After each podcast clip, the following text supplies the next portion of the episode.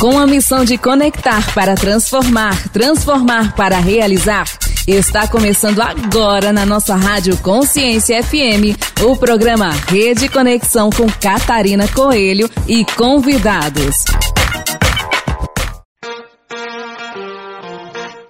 Let's go, girls.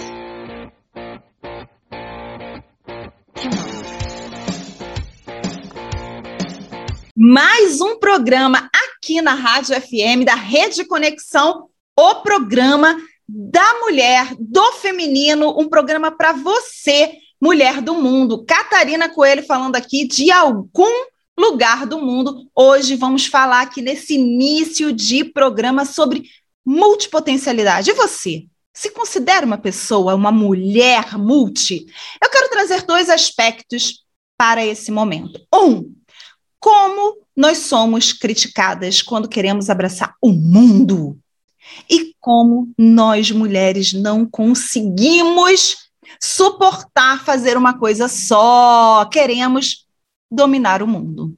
Quem aqui não acorda com vontade, aquela vontade assim, hoje eu vou dominar o mundo? Aí a gente passa o dia inteiro o quê? Assistindo Netflix, no celular, fazendo alguma coisa, mas a vontade, o desejo está ali. O que eu quero falar sobre isso é que a nossa sociedade nos vendeu vários papéis. Vamos lá, vamos, vamos nessa linha de raciocínio.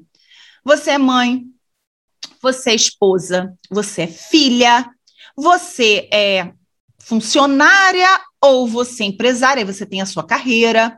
Então você tem vários papéis, várias caixinhas. Mas no fundo, no fundo, no fundo, quando você para, você está sempre focando em um uma área, em um local.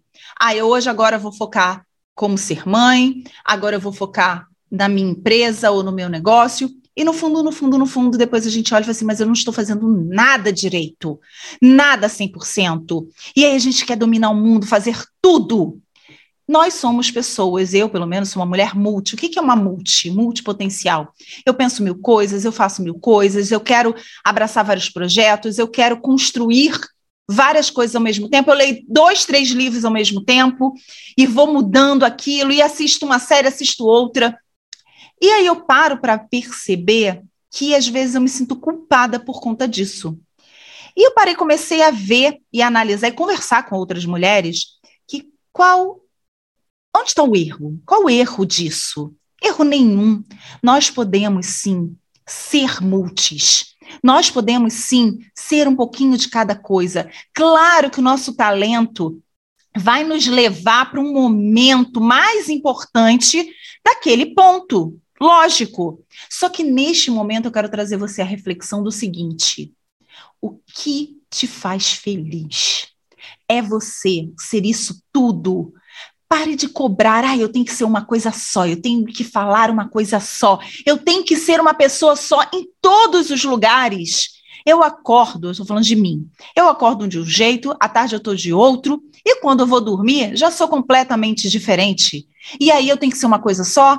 Eu sou uma coisa aqui na rádio com você, e quando você está comigo pessoalmente, eu posso ser uma outra pessoa, mas não na minha essência. Eu estou falando do emocional, daquilo que você conversa. Às vezes eu estou em casa e estou calada.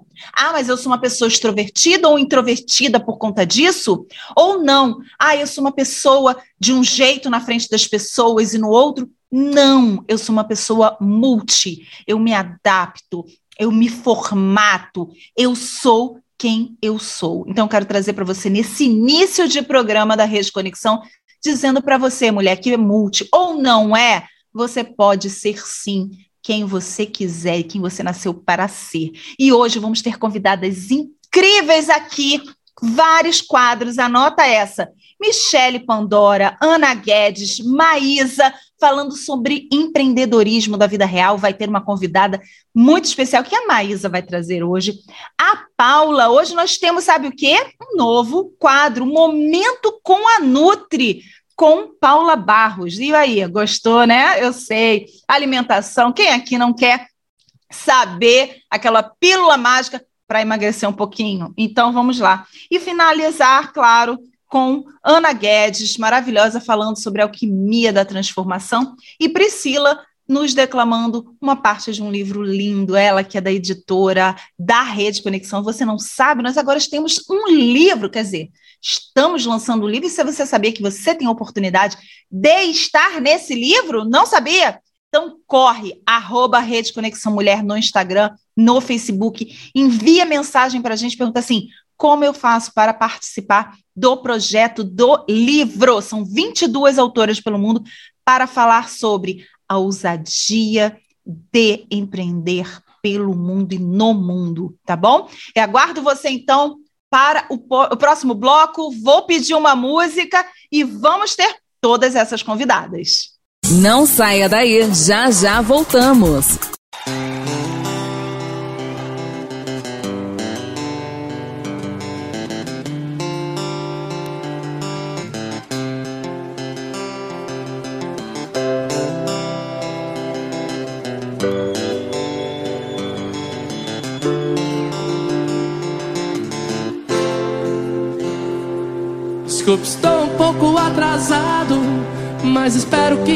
Ainda dê tempo de dizer que andei errado e eu entendo.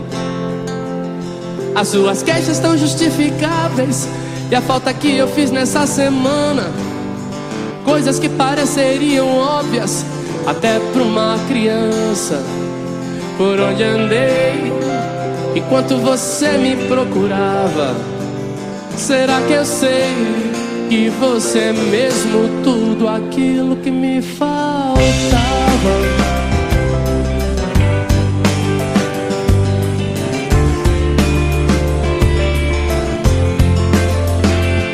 Amor, eu sinto a sua falta E a falta é a morte da esperança.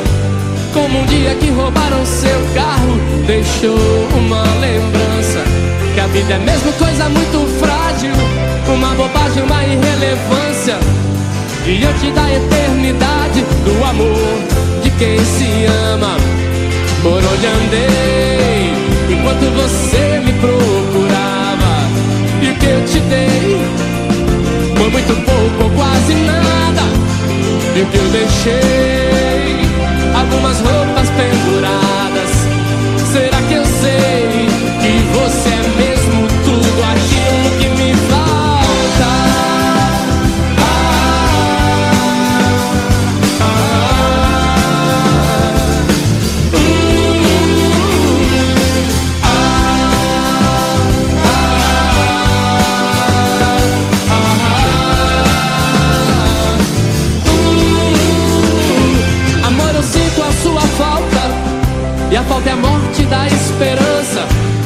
um dia que roubaram seu carro Deixou uma lembrança Que a vida é mesmo coisa muito frágil Uma bobagem, uma irrelevância Diante da eternidade Do amor de quem se ama Por onde andei Enquanto você me procurava E o que eu te dei Foi muito pouco ou quase nada e o que eu deixei? Algumas roupas penduradas.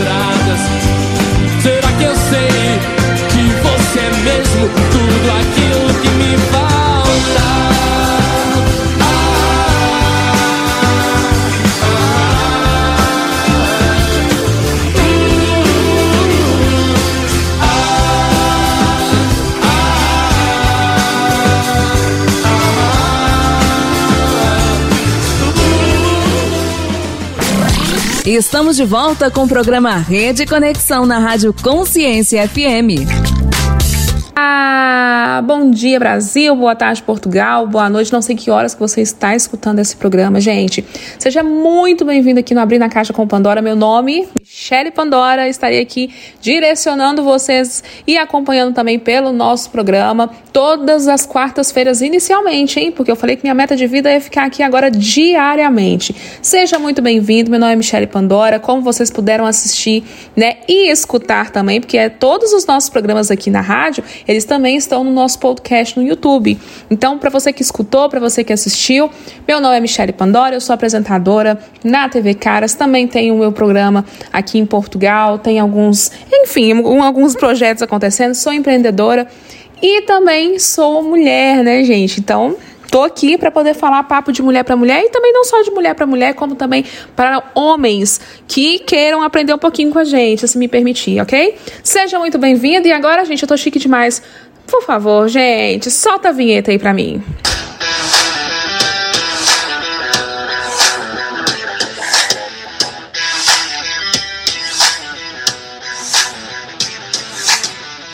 Gente, vocês viram como é que eu tô chique? Tô chique demais! Seja muito bem-vindo aqui na nossa rádio Consciência FM.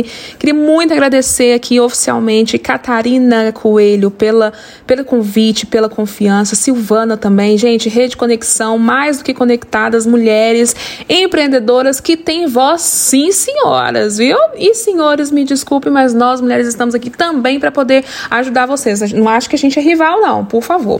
Olha, meu programa é um programa de entretenimento, é um programa tranquilo, é um programa leve e eu vim trazer várias novidades e vários assuntos para vocês poderem entender um pouquinho comigo. E hoje a gente vai falar de um assunto muito incrível, muito legal, que é assim, gente, é estudos do você sabia. Tem estudos de Harvard, estudos aí de algumas áreas de ciências também bastante importantes no mercado.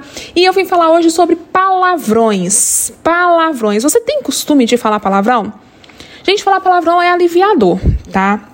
Eu sei que é feio, palavra de baixo calão, dependendo. Olha, olha lá, hein, presta atenção, porque tudo tem um sentido também. Mas tem que ter um pouco de bom senso. Cuidado onde você vai falar este palavrão, em qual contexto. Se você está numa roda de família, de amigos e fala um palavrão assim que é costume, tá tudo certo. Mas não vai falar isso, por exemplo, com um cliente né? Está na rua e, e tá aí no dia da sua sexta-feira 13 e fala um palavrão para uma pessoa que não tem absolutamente nada a ver, a gente tem que ter respeito. Mas, segundo os estudos, afirmaram, gente, que xingar é, xingar, falar palavrão, ajuda a aliviar a dor em 50%. Olha, isso é uma boa estatística. Eu vou operar daqui uma semana, daqui duas semanas. Em 15 dias eu vou fazer uma cirurgia se eu tiver com dor, então eu vou xingar até a minha quinta geração. E aí eu quero saber de vocês. Manda aqui pra gente, participa com a gente nas nossas redes sociais. Manda também no nosso contato aqui da Rádio Consciência, me falando se você tem costume de xingar. Me manda algum áudio também que a gente quer soltar aqui para vocês, tá bom?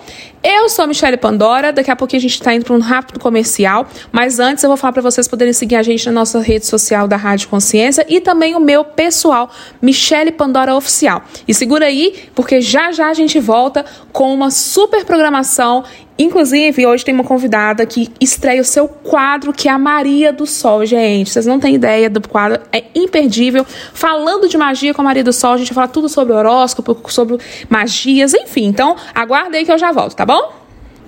Então é isso aí, não saia daí, hein? Já já abre na caixa com Pandora, tá de volta. Fica aqui comigo.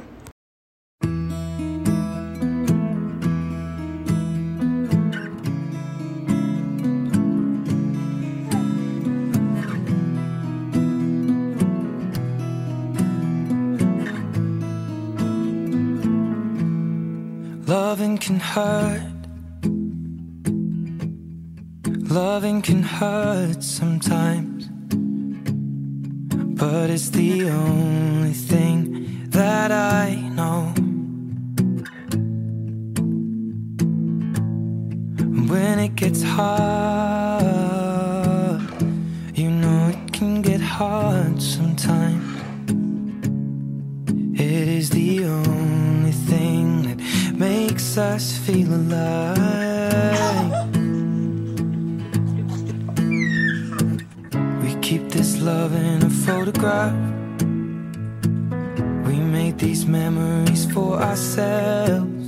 Where our eyes are never closing, hearts are never broken, and time's forever frozen still. So you can keep me inside the pocket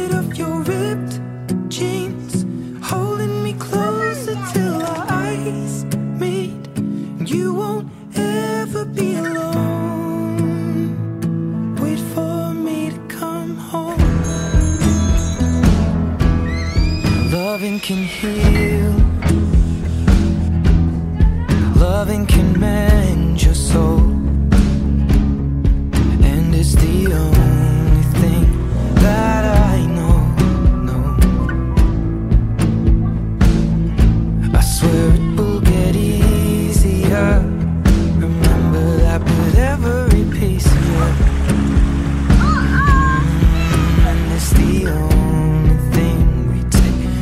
us when we die. Mm, keep this love in its photograph. We made these memories for ourselves, where our eyes are never closing, hearts were never broken, time's forever frozen still. So you can keep me inside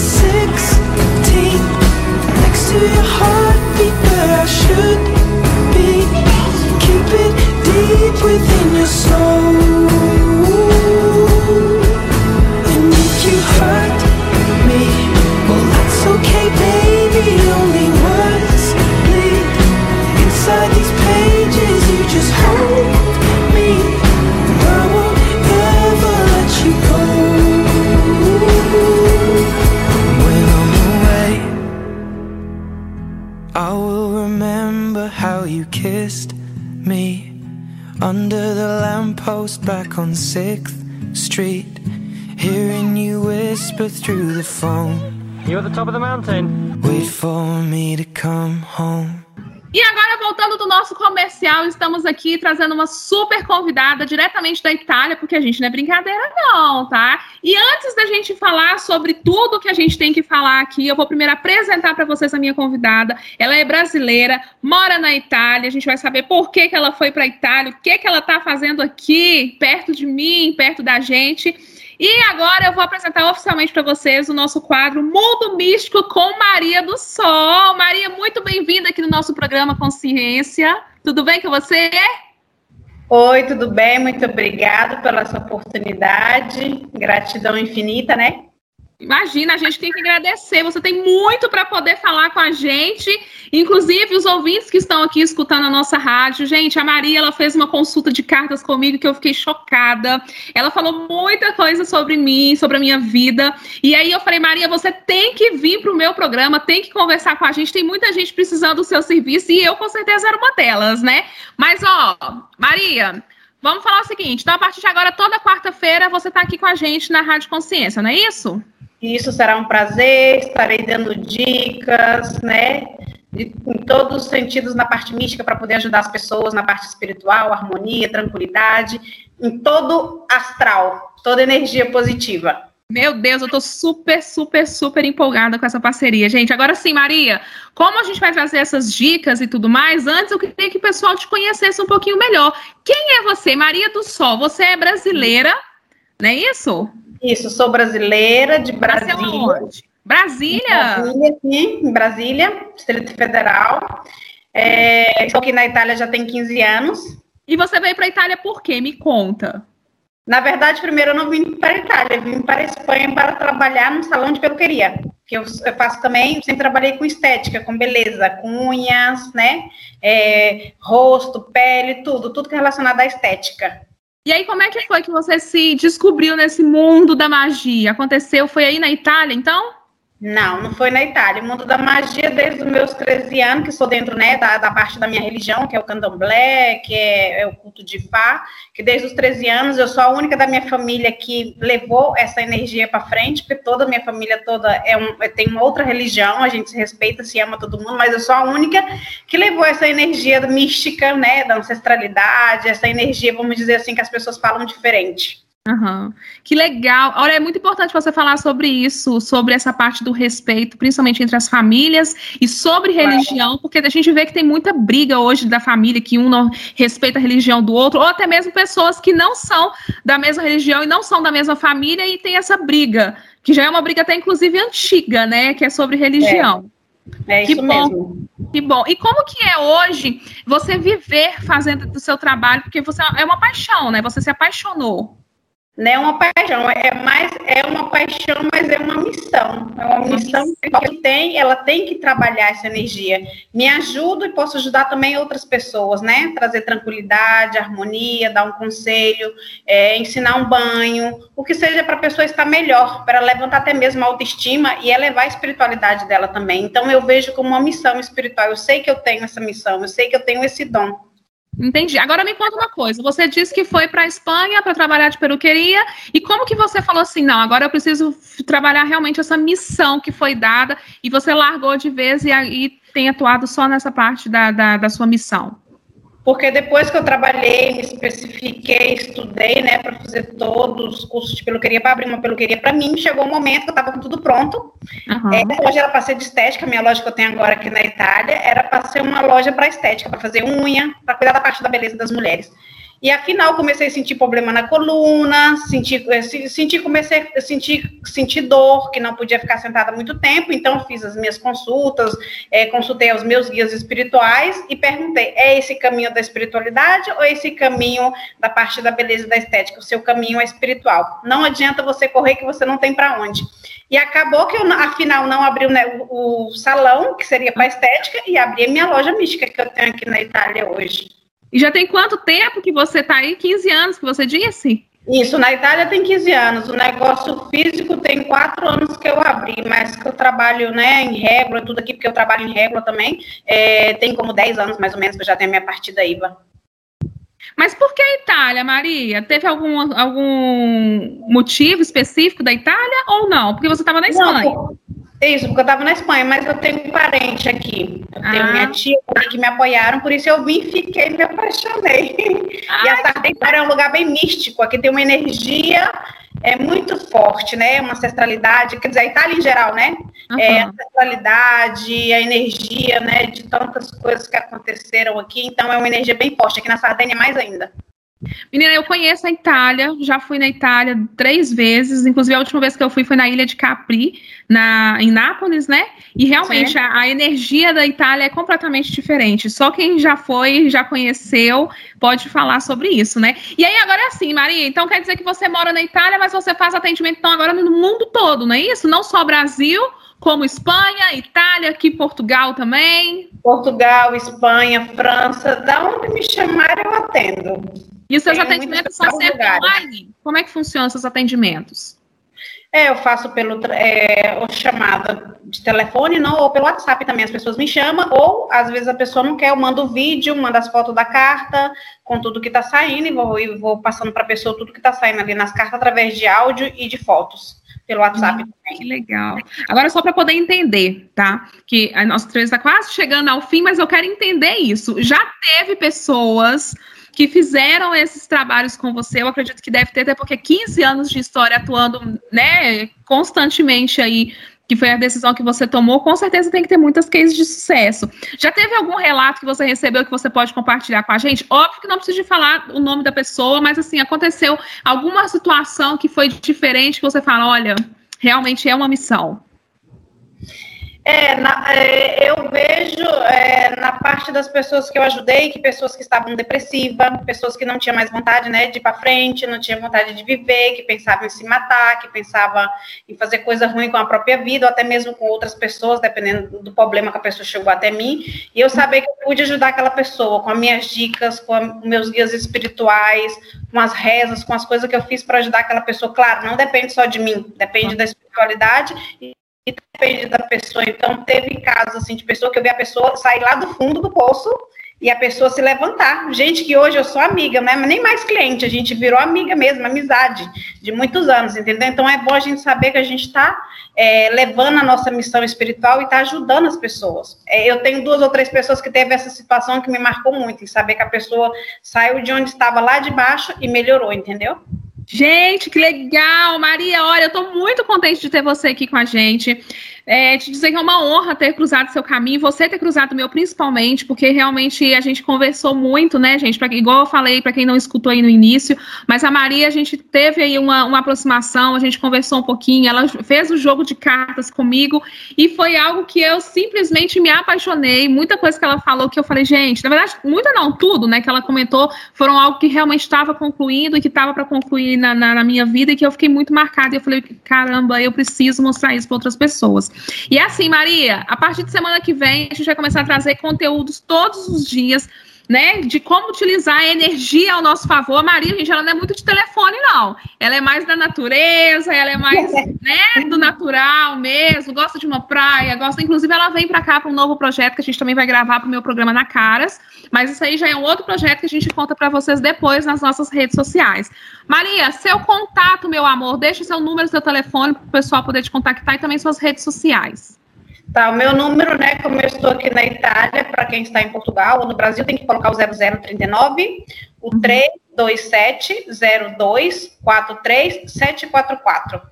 744. E suas redes sociais, seu Instagram, qual que é?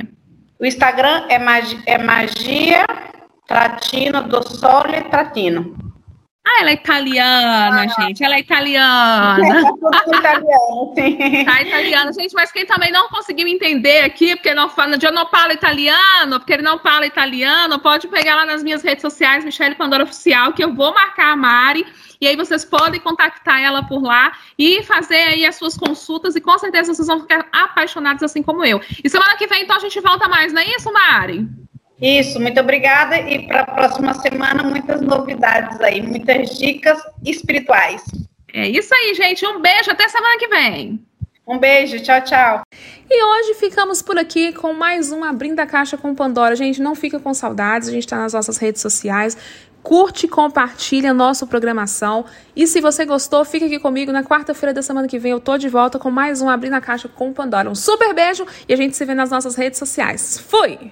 Mais um programa aqui na Rádio Consciência da Rede Conexão Mulher. Você está gostando, não é mesmo? Hoje vamos receber o nosso quadro Maísa Silva empreendendo na vida real. Maísa Silva vai trazer toda semana uma convidada para uma entrevista sobre o empreendedorismo e esse mundo que tem aqui, não só no digital, mas também como uma conexão mundial, como nossa rede faz, uma rede de comunicação. Maísa jornalista que está à frente da nossa revista, a Revista Conecta. Próxima revista, Maísa, quando vai ser? Novembro, também quero que você dê um spoiler um pouquinho sobre a nossa revista. Maísa, muito bom você receber você aqui. Quem você trouxe hoje? Qual vai ser o tema desse bate-papo?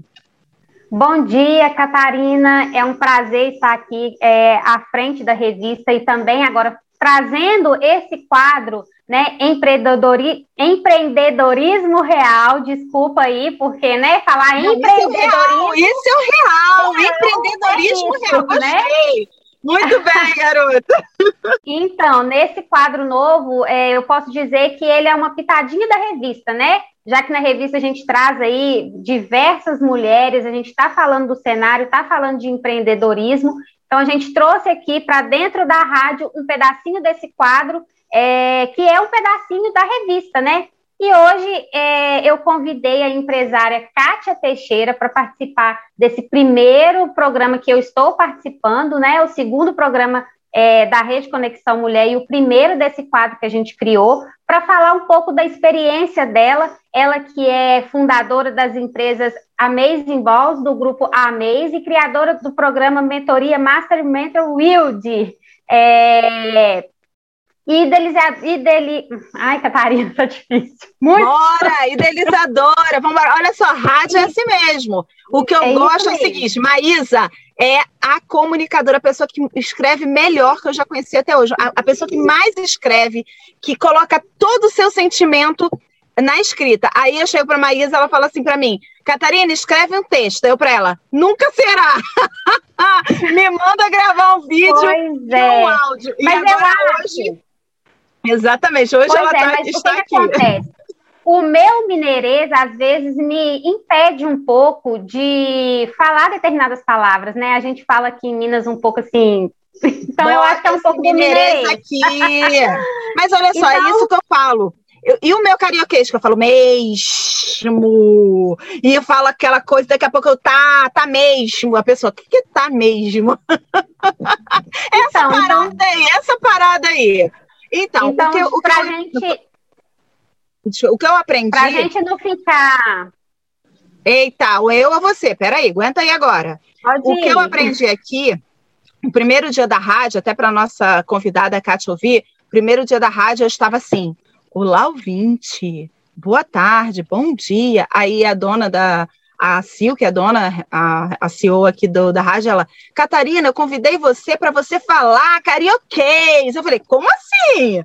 É isso que vai trazer. Então, assim, Maísa, se joga isso e parabéns por se, por se colocar. Eu sei o quanto difícil para você é, porque eu sei que você é a rainha das palavras escritas e eu sei que ah, isso para você é muito importante. e eu tenho certeza que vai ser um sucesso com esse teu jeito que todo mundo gosta, todo mundo te ama. Então, para reforçar um pouquinho aqui do Mineirês, então vamos chamar logo ai, a Kátia Teixeira. É, Kátia, bem-vinda ao nosso programa. Eu passo a bola para você. Se apresente, fale um pouquinho dos seus projetos, é, o que que te inspirou, né? Então, para começar, fale um pouquinho de você para a gente, Kátia. Salve, salve, que delícia estar aqui com vocês. Bom, eu já gostei da história de ser a primeira, porque eu adoro pioneirismo, então eu já fiquei feliz.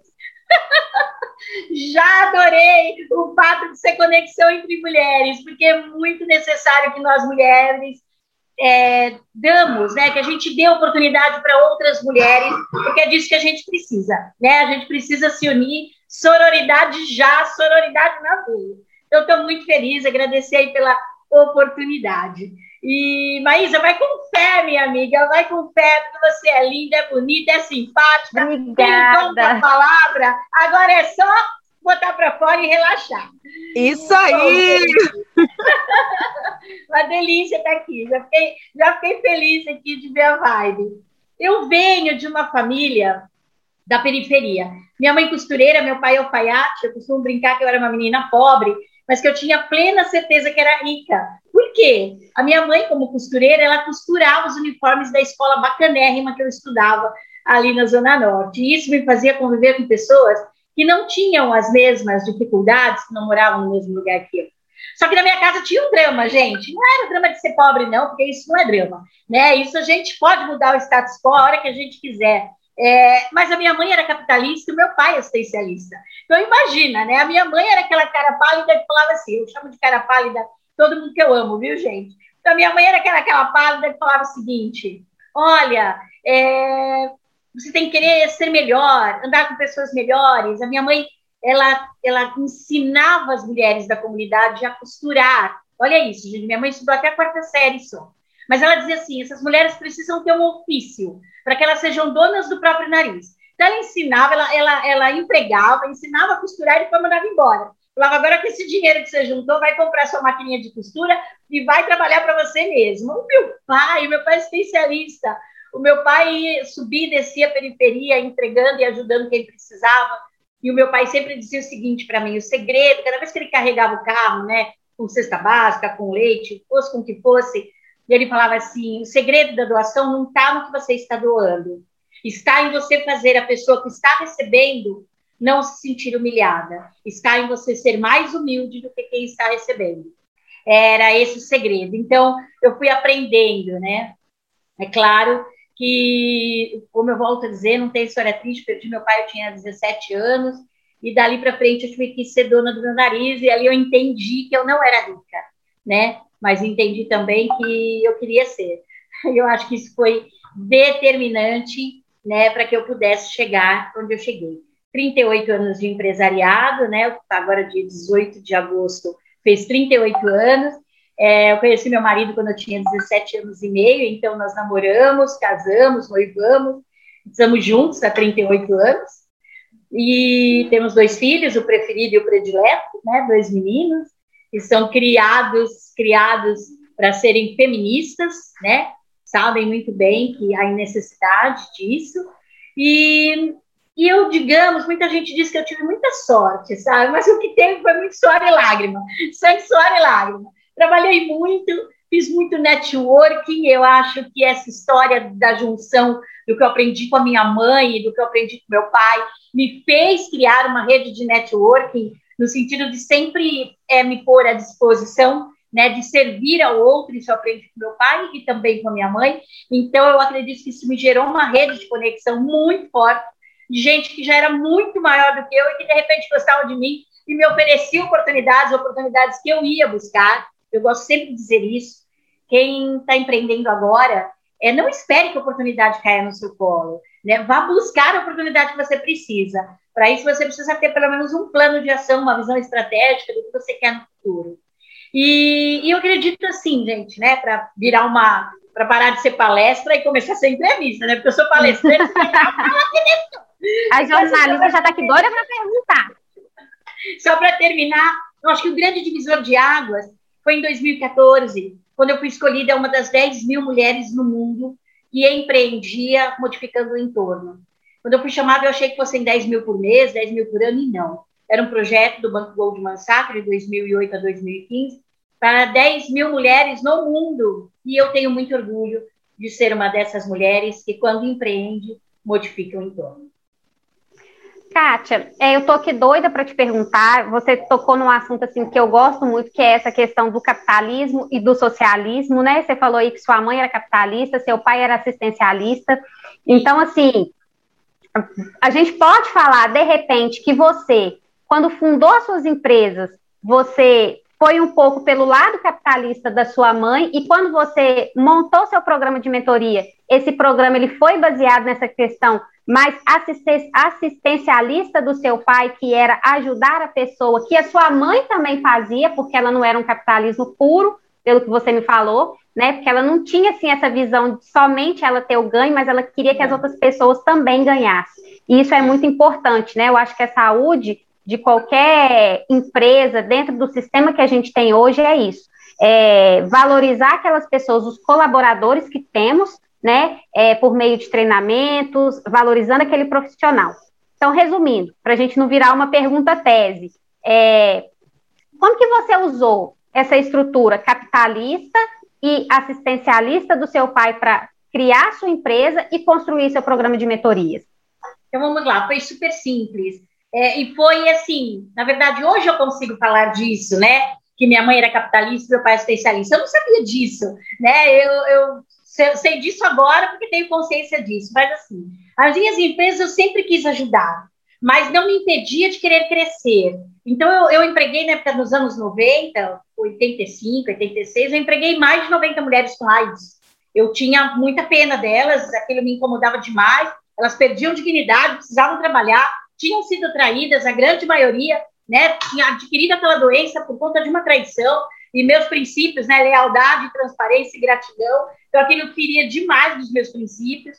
Depois, uma outra empresa, foram mais de 800 jovens de comunidade, né, eu, eu tenho, sim, o orgulho de dizer que ninguém entrou na minha empresa formado, né, todos saíram da minha empresa formados, mas quem entrou na minha empresa entrou, entrou sem saber nada. A gente queria que eles tivessem a nossa cultura, e foi isso que me fez enriquecer a cultura empresarial da minha empresa, que misturava assim, Maísa, você tem razão, a, o capitalismo com o assistencialismo. Essas, essa galera que eu ajudava, eu dizia para eles o seguinte: olha, eu vim de onde vocês vieram, então não me vem com desculpa que vocês vão morrer aí, né? Porque vocês podem, sim, como a gente estava falando aqui sim. antes, né, nos bastidores, conhecer tantos países no mundo, conhecer tantas cidades no mundo, ser dono do seu nariz e, e, e obter aquilo que você tem vontade.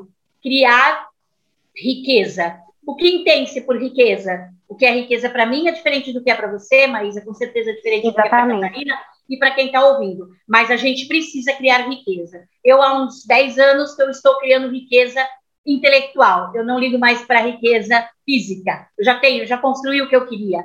A riqueza intelectual me trouxe isso. Então, eu criei a metodologia, que, vamos combinar, são 38 anos empreendendo, então eu trouxe muita coisa do que eu aprendi na minha vida, aos 17 anos, 17 anos e meio, quando me vi sozinha, né, até hoje. Isso eu trouxe para a metodologia, e aí a gente, sim, é, ajuda pessoas a serem profissionais dentro da linha de mentoria para que elas possam alavancar outras pessoas. Claro que eu estou falando aqui em empresários, empresários, é, tanto mulheres como homens, né? Para terem empresas mais alicerçadas e a gente parar com esse índice aí, que não é bacana, de empresas que fecham nos primeiros dois a cinco anos. Eu gostei muito é, quando você falou aí para gente que você é, não quer mais a riqueza material, você quer a riqueza intelectual e quer é, disseminar isso para outras mulheres, outros homens, né, por meio aí da mentoria que você hoje é, coordena, né, você é criadora. Enfim, nesses 38 anos que você esteve à frente do empreendedorismo, o que, que você tem para contar para gente? Né? Eu vou te pedir para responder isso, mas depois aqui do bloco que a Catarina vai chamar uma música para a gente continuar daqui a pouquinho. Muito Fechado. bem, Maísa. Vou aproveitar e vou colocar uma música a pedido da Kátia. Vou pedir aqui essa música e voltamos logo depois dos comerciais com a resposta da nossa convidada. Love is a funny thing. Whenever I give it, it comes back to me. And it's wonderful to be given with my whole heart as my heart receives your love. Oh, ain't it nice tonight we've got each other? And I am right beside you. More than just a partner or a lover. I'm your. When you love someone, your heart beat, beat so loud. When you love someone, your feet can't feel the ground. shining stars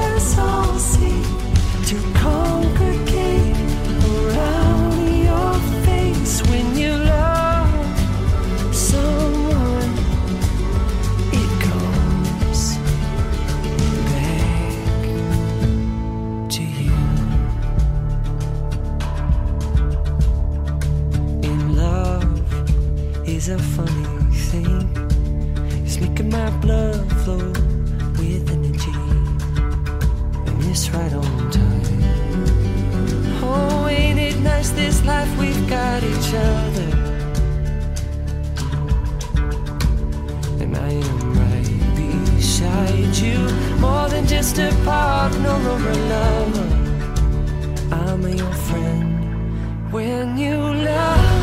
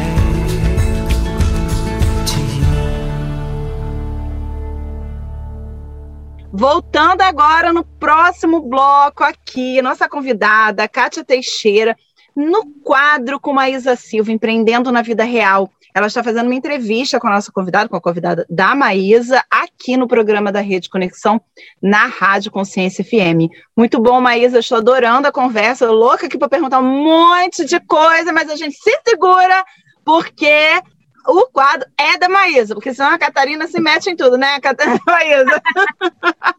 Vamos mas lá. Então, refaz aí segura aí a, a, coisa, não fala de mim, não, fala mal de mim na minha frente, não. é, refaz aí a pergunta, assim, é, para a nossa convidada, porque no bloco anterior eu sei que o pessoal ficou, pode ter ficado aí com alguma questão em relação a isso. Aproveita. Que isso, Catarina, você só se mete quando a coisa é boa. se tiver alguma dúvida também, eu reservo uma perguntinha para você fazer para ela no final, tá? Mas voltando aqui, Kátia, nesses 38 anos que você esteve à frente de, de um grupo é, empresarial, o grupo Amenze, o que, que você tem para poder passar para a gente dessa sua experiência de três décadas, de quase quatro décadas empreendendo? É isso aí. Eu comecei muito jovem, né? Eu tinha só 17 anos e meio quando montei minha primeira empresa e foi por necessidade. Então é importante quem está nos ouvindo aí, quem empreende por necessidade é quem precisa comer, beber, dormir, ter onde morar, né? Então você empreende assim. E quem empreende por oportunidade é quem de repente vê uma brecha no mercado, né? Que de repente pode introduzir um produto que vai ajudar essa dor nas pessoas. Uma coisa eu costumo dizer, gente, vamos lá, para quem está optando por empreender, ou para quem já empreende há um tempo, ou já empreende tanto quanto eu. Nós levantamos a mão e dissemos sim para uma coisa: não tem arma na cabeça, faca no pescoço, não. Acordamos desempregada todos os dias. É isso que nós dissemos sim. Depois disso, nós dissemos sim para o seguinte: nós queremos ter uma fábrica de problemas. É disso que se trata quando a gente empreende. Olha como eu estou inspirando as pessoas. Mas sabe por que, que é bom? Amei. Porque quando você opta por acordar desempregada todo dia e a água bate no seu bumbum, você vai atrás daquilo que você quer. E o céu é o limite. O teu amiguinho aí do lado pode ser CEO de uma grande empresa. O seu amiguinho aí do lado pode ter um cargo fantástico. Eu não sei se pode falar palavrão, meninas, eu sou fogo no palavrão, mas vou me segurar. É, você pode ter um cargo fodástico dentro da empresa. Vai chegar uma hora que ele vai ter um limite de ganho. Ele vai ter um limite para aquilo, né? quando você empreende. A criação de riqueza está na sua mão. Olha que poder inigualável é esse. Então, acordar desempregada todo dia ter uma fábrica de problemas é delicioso. Mas existe o envolvimento e, e mais do que o envolvimento, é o comprometimento que você tem para com seus sonhos. Ai, Kátia, a gente vai falar nisso, é balela. Não é balela. Se você não tiver propósito, se você não tiver metas estabelecidas, se você não tiver o desejo do que você quer conseguir lá na frente, aí eu estou falando do grande segredo, visão estratégica. Isso eu sempre tive, Maísa. Vocês vão até rir. É, eu era ficcionada por TV, eu amo TV, tanto que eu faço TV. Nos últimos oito anos eu estou à frente do programa de TV Agora é que são ela. E eu era aficionada por TV. E eu assistia a Mauri Júnior. Vocês se lembram? Vocês são muito jovens. Ah, eu assisti, passava à noite o programa da, da, do A Mauri. Isso. Era à noite, amava, então, assim, mulheres meu... empreendedoras fantásticas. E no meu tempo, passava tipo meio de meia, uma hora da, meio de meia, uma hora da tarde, era hora do meu almoço. Então eu, eu assisti, vi as mulheres conhecendo essas cidades todas que a gente conversou. Então conheciam Paris, elas recebiam na casa dela, recebiam com louças Limoges, sabiam como receber, e aquilo começou a me encantar, aquele mundo que eu queria. Era aquilo que eu queria. Tanto que eu já fui a Paris várias vezes. Toda vez que eu estou aterrizando em Paris, me veio a Mauri Júnior falando e mostrando. Então, visão estratégica é o que você quer para o seu futuro. Não acho que é impossível. Olha, o grande segredo é, às vezes a impossibilidade pode virar possível. Aí, se você não tiver um plano, você não vai conseguir aproveitar. Então, o que eu posso te dizer? Primeiro isso, né? Acorde desempregado todo dia e use o TBC, tira a bunda da cadeira e vai atrás do que você quer. Segundo, cuidado com a vaidade e com a ousadia. Ousadia é quando você tem uma coisa na sua empresa que vai ajudar muita gente, que é diferente, que não tem lugar nenhum, sensacional, porque vai ajudar pessoas. Quando você é vaidosa, e eu fui duas vezes, por isso quebrei duas vezes. Quebrei feio, viu? Não vem com essa história, ah, tenho amigo que quebra e fala que eu quero BMW pelo Civic. Não, eu quebrei de verdade. Então, o que eu quero dizer para vocês é, não seja vaidosa. A vaidade é um dos, um dos inimigos apocalípticos do sucesso.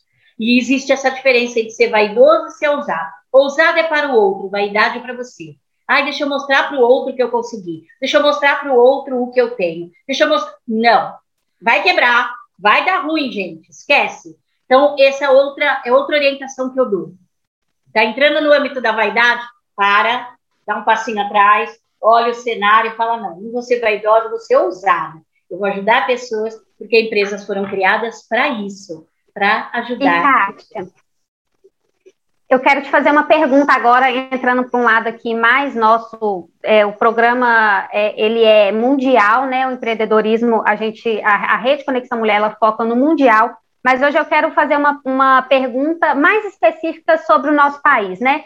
É, todo brasileiro fala que aqui é o lugar, é o pior lugar para se empreender no Brasil, né? É, esse é uma, um mito que a gente tem, é, a gente que, que a gente sabe que aqui não é fácil, porque a gente tem muitos impostos, a gente tem uma, uma legislação que ela não favorece tanto o empreendedor, mas isso não é desculpa, né? E eu queria que você falasse um pouquinho para a gente como que é empreender é, no Brasil e principalmente nesse, nesse cenário que nós estamos de pandemia, a gente já atravessa aí quase dois anos de pandemia, eu queria que você falasse isso para a gente. Como é empreender no Brasil? Por que, que tanta gente quebra quando tenta empreender aqui dentro? Desculpas válidas, é o primeiro que eu tenho para te falar. Você sabe que nesses últimos anos que eu estudei, eu fiz um treinamento muito legal. Eu não sei quem assistiu a série Light to Me. A série Light to Me fala minta para mim. Quem não assistiu, assista, você vai adorar. É nos preceitos do Paul Ekman. E eu fui fazer esse treinamento do Paul Ekman. Então, eu sei quando vocês estão mentindo para mim. Não, tô brincando. Aí ali eu entendi uma coisa. Ele disse o seguinte: o ser humano conta 200 mentiras por dia. E aí teve gente que falou: mentira. Então, já é a primeira mentira. O problema são as mentiras que a gente conta pra gente. E aí, quando você fala para mim isso, Maísa, os impostos é uma desculpa válida. Ah, pandemia, outra desculpa válida. Ah, porque aqui ninguém valoriza. Ou as desculpas válidas levam a gente para o buraco. Quando você tem um bom planejamento, eu não estou falando de business plan, não, viu, gente? Eu estou falando de um canvas, coisa simples. Você que está aí, Cátia, o que é canvas? É um negócio de oito blocos, que você, nove blocos, que você vai conseguir destrinchar a sua empresa em dez dias você consegue construir esse canvas. Não conseguiu fazer sozinho? Vai até o Sebrae. Sebrae é, é a casa do empreendedor, vai te ajudar a criar esse canvas, vai ser sensacional. Senão você está cheio de gente que pode ajudar você né, a fazer isso. Hoje a internet conhecimento virou commodity, vai buscar conhecimento. Faço isso. Então, primeiro de tudo, se você tiver muito bem estabelecido seu canvas, quanto você, quanto você quer lucrar. É engraçado que as pessoas começam a fazer a conta ao contrário, né? Então ela fala assim, custa isso, esse é isso. E aí quando olha no final, não sobrou dinheiro. E como você come, como você bebe, como você vive, você optou por acordar desempregado, é você que tem que, ter, que estar em primeiro lugar. Então, lucro em primeiro lugar. É, faturamento é vaidade, gente. Faturamento é vaidade, lucro é sanidade e margem é liberdade. Então, qual é o lucro que você precisa? Faça a conta inversa. Quanto eu preciso ter por, por mês? É o mínimo que eu preciso ter para ter uma vida digna, para eu não ficar perdendo neurônio, não ficar tendo preocupação porque a minha empresa está dando problema. Quanto? X. Ótimo. Chegamos num número. Começa a destrinchar esse número de cima para baixo. Então, quantos produtos eu tenho que vender, a quanto eu tenho que vender, para quantas pessoas eu tenho que vender, quanto que eu tenho que comprar os meus insumos, quanto que eu. É isso! É de cima para baixo. As pessoas fazem geralmente o contrário, né? E aí, chega na hora, o lucro não acontece. Então, primeiro isso. A pandemia veio, veio, quebrou muita gente, quebrou, sinto muito pelas, por todas as mortes que aconteceram de pessoas e também por todas as, a mortalidade empresarial que teve mas empreendedorismo não tem romantismo. Muitas empresas quebraram porque não tinham a menor noção do que era gestão empresarial, gente. E isso o brasileiro não tem. Noção de gestão empresarial. E é por isso que quebra. Então, o que eu entendo é que empreender é muito legal. Eu não vou, não vou levantar uma palha para falar mal do meu país. Eu amo viajar, eu conheço os países, eu morei no Canadá, Eu, eu tenho domicílio em Portugal, mas assim, eu amo o Brasil. E o Brasil dá oportunidades únicas, tanto que vai cheio de gente vindo para cá e que está vencendo. Então, se você que está nos ouvindo agora achou que eu fosse passar a mão na sua cabeça, esquece. Eu aplico mentoria, eu não conto mentirinha. É disso que se trata. Vai fazer a gestão da sua empresa. Isso está no seu controle. Para de ficar pensando, ai, o outro falou não sei mal de mim, o outro disse não sei o quê. Aí, isso você não controla. O que o outro diz, o que o outro faz e o que o outro pensa a seu respeito não está nas suas mãos. Você não tem controle sobre isso. Se começar a chover agora torrencialmente e cair a nossa, e cair a nossa conexão, mas nem a, Catarina, nem a Maísa, nem o pessoal, a galera da produção não podem fazer nada, porque choveu, não tem conexão. Isso você não controla. Agora, gestão de tempo, gestão financeira, gestão administrativa, gestão de RH, mesmo que você seja uma equipe pequena, mesmo que você seja uma equipe, é você que controla tudo isso. Então, não tem desculpa. Tem falta de gestão, falta de visão estratégica, falta de objetivo principal bem definido. É, eu sei que é duro, mas essa é a minha, essa é a minha humilde opinião. É, como é que faz para contratar a Kátia? Não, é isso que eu ia falar, Catarina. Como é que, que faz para contratar a Kátia agora, neste momento? Que... Exatamente, eu, eu, já ia falar assim, Catarina, como é que a gente faz para colar na Kátia? Mas, é, continuando aqui, eu queria, eu quero é, te perguntar, Kátia, eu quero falar um pouco sobre esses projetos que você tem na área de comunicação e entretenimento. Mas eu vou deixar para o próximo bloco, né? Para o nosso último bloco aqui do quadro. Então, eu vou chamar a Catarina para ela colocar outra música para gente. E daqui a pouquinho eu te chamo, Kátia. Obrigada. Olha, tem que, ser uma, tem que ser uma música forte nesse momento. Então, tem vamos colocar uma música de poder, porque vou te falar, eu levei várias bufetadas aqui no online. Se você não ouviu isso, se você não prestou atenção em cada palavra, sábado vamos ter reprise do programa e ouça com muita atenção em tudo que a Kátia falou. Aguardamos você no próximo bloco.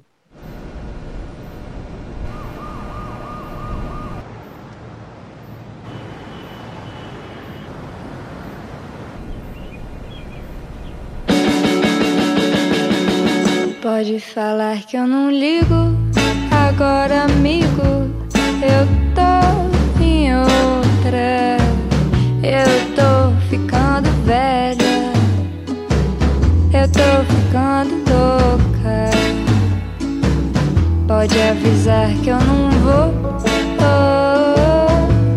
Eu tô na estrada. Eu nunca sei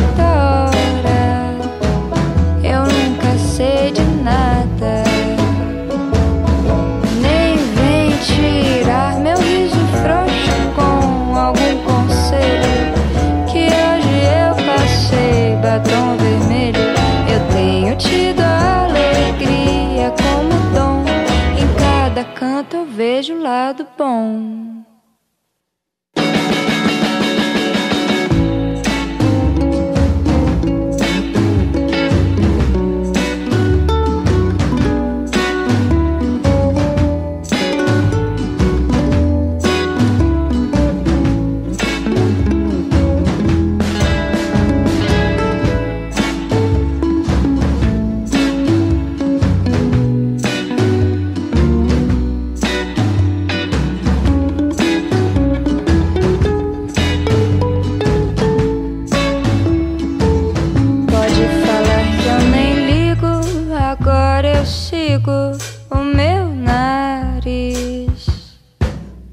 Respiro fundo e canto, mesmo que um tanto rouca.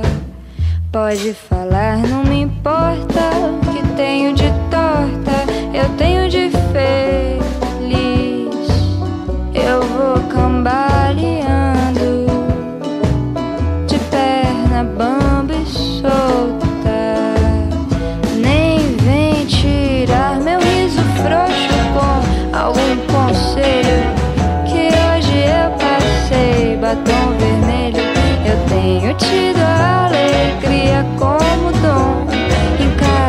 enquanto vejo o lado bom. Nem vem tirar meu riso frouxo com algum conselho que hoje eu passei batom vermelho. Eu tenho tido a alegria como dom. Em cada canto vejo o lado bom.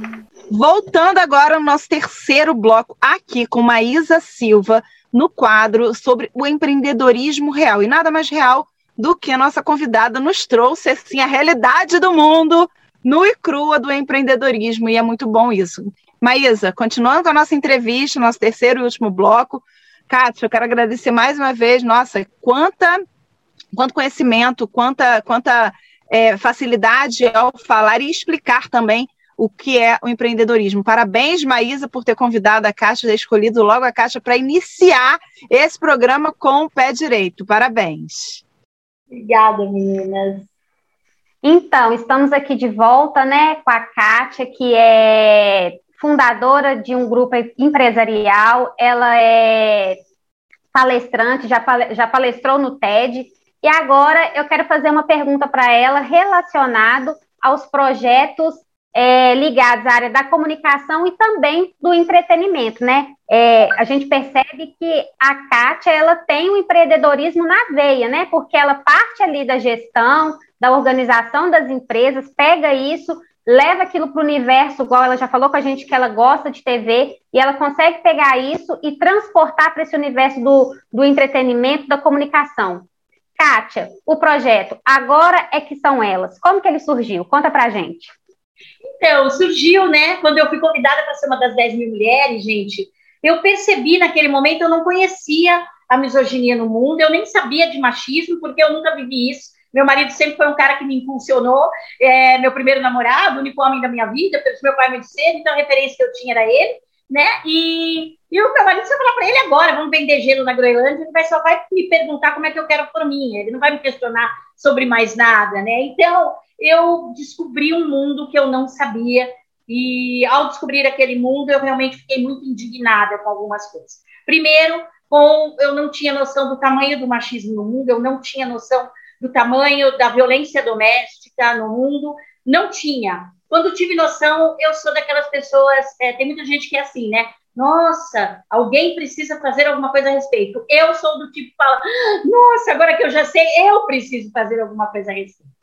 E aí foi exatamente o que aconteceu. Surgiram projetos socioculturais. Então, a TV, agora é que são elas, né? Que está na TV aberta, canal 9 da NET, 8 e meia da Vivo. Quem quiser me acompanhar, eu agradeço. Toda segunda-feira, 21 horas. Foi um projeto social. Eu queria dar voz às mulheres. Essa era a grande sacada. Depois disso, eu fui convidada a ler um livro da, de uma grande é, associação né, que fala para empreendedores, uma associação latino-americana. E quando eu peguei aquele livro na mão, só tinha histórias de homens. E homens que chegaram lá, homens bem-sucedidos. Eu falei para o mocinho da livraria, eu falei, cara, você tem mais livros como esse que contam histórias de pessoas que chegaram lá? Ele me trouxe mais um monte de livros, gente. Só tinha homens. Tinham três mulheres bacanérrimas que a gente conhece do Brasil, né? Que são CEOs bem-sucedidas. Mas e eu? E você, Catarina, e você? Mas eu falei, não, nós temos histórias para contar e é da nossa história que essas outras mulheres podem ler e podem é, se inspirar. Aí surgiu o projeto Quais de Mim Você Procura. Na verdade, Quais de Mim Você Procura veio por conta de um livro que ia ser meu, particular, do meu nome, porque muita gente me perguntava como você consegue ser boa empresária, boa mãe, boa dona de casa. Boa, eu falei, eu não consigo. Quando eu estou boa mãe, eu estou péssima dona de casa. Quando eu estou dona de casa, eu estou péssima empresária. Quando eu estou empresária, eu estou péssima do lar. Então é o seguinte, não dá para ser boa todo momento. Esse papo de é, multifacetária, gente, cuidado, foi um homem colocou isso na nossa cabeça. Não tem como fazer tudo muito bem ao mesmo tempo. Nem homens, nem mulher, nem bicho, nem ninguém vê pato. Pato nada, o pato voa, o pato anda e não faz nada direito. Não dá. Então, surgiu qual de mim você procura? Eu falei, depende. Né? Eu consigo ser boa? Depende. Qual de mim você está procurando? dona de casa? Então, eu deixei de ser empresária, deixei de ser mãe e estou só cuidando da casa. E vice-versa. Aí surgiu. Quando surgiu essa história, e a gente trouxe a Helena Trajano para ser a nossa prefaciadora, ali teve uma menina que escreveu, uma delas escreveu o livro com 50 histórias, e ela não veio buscar ela não veio buscar os livros que ela tinha direito, e aquilo me intrigou, porque ela, ela foi muito participativa. E quando eu fui entregar para ela, ela morava na comunidade. E quando eu cheguei lá com os livros, ela abraçou aquele livro e falou: Eu falei, eu falei para meus filhos que eu ia conseguir. E ali surgiu a ideia de virar um projeto social, mais do que só história. Então, hoje, o mim você procura, você está aí vendo e quer esse livro, você vai ter que procurar uma das coautoras. Não está nas livrarias. Não é um livro para virar best-seller. Não é um livro para você ganhar dinheiro com ele. É um livro para a gente transformar mulheres. Esses livros são distribuídos em comunidades, são distribuídos em centros de saúde, são distribuídos em casa-abrigo para ensinar mulheres a escrever, ler e escrever. E a gente tem, né, já está, depois disso surgiram outras, outros livros, né? Eu tenho muito orgulho da coletânea, muito orgulho.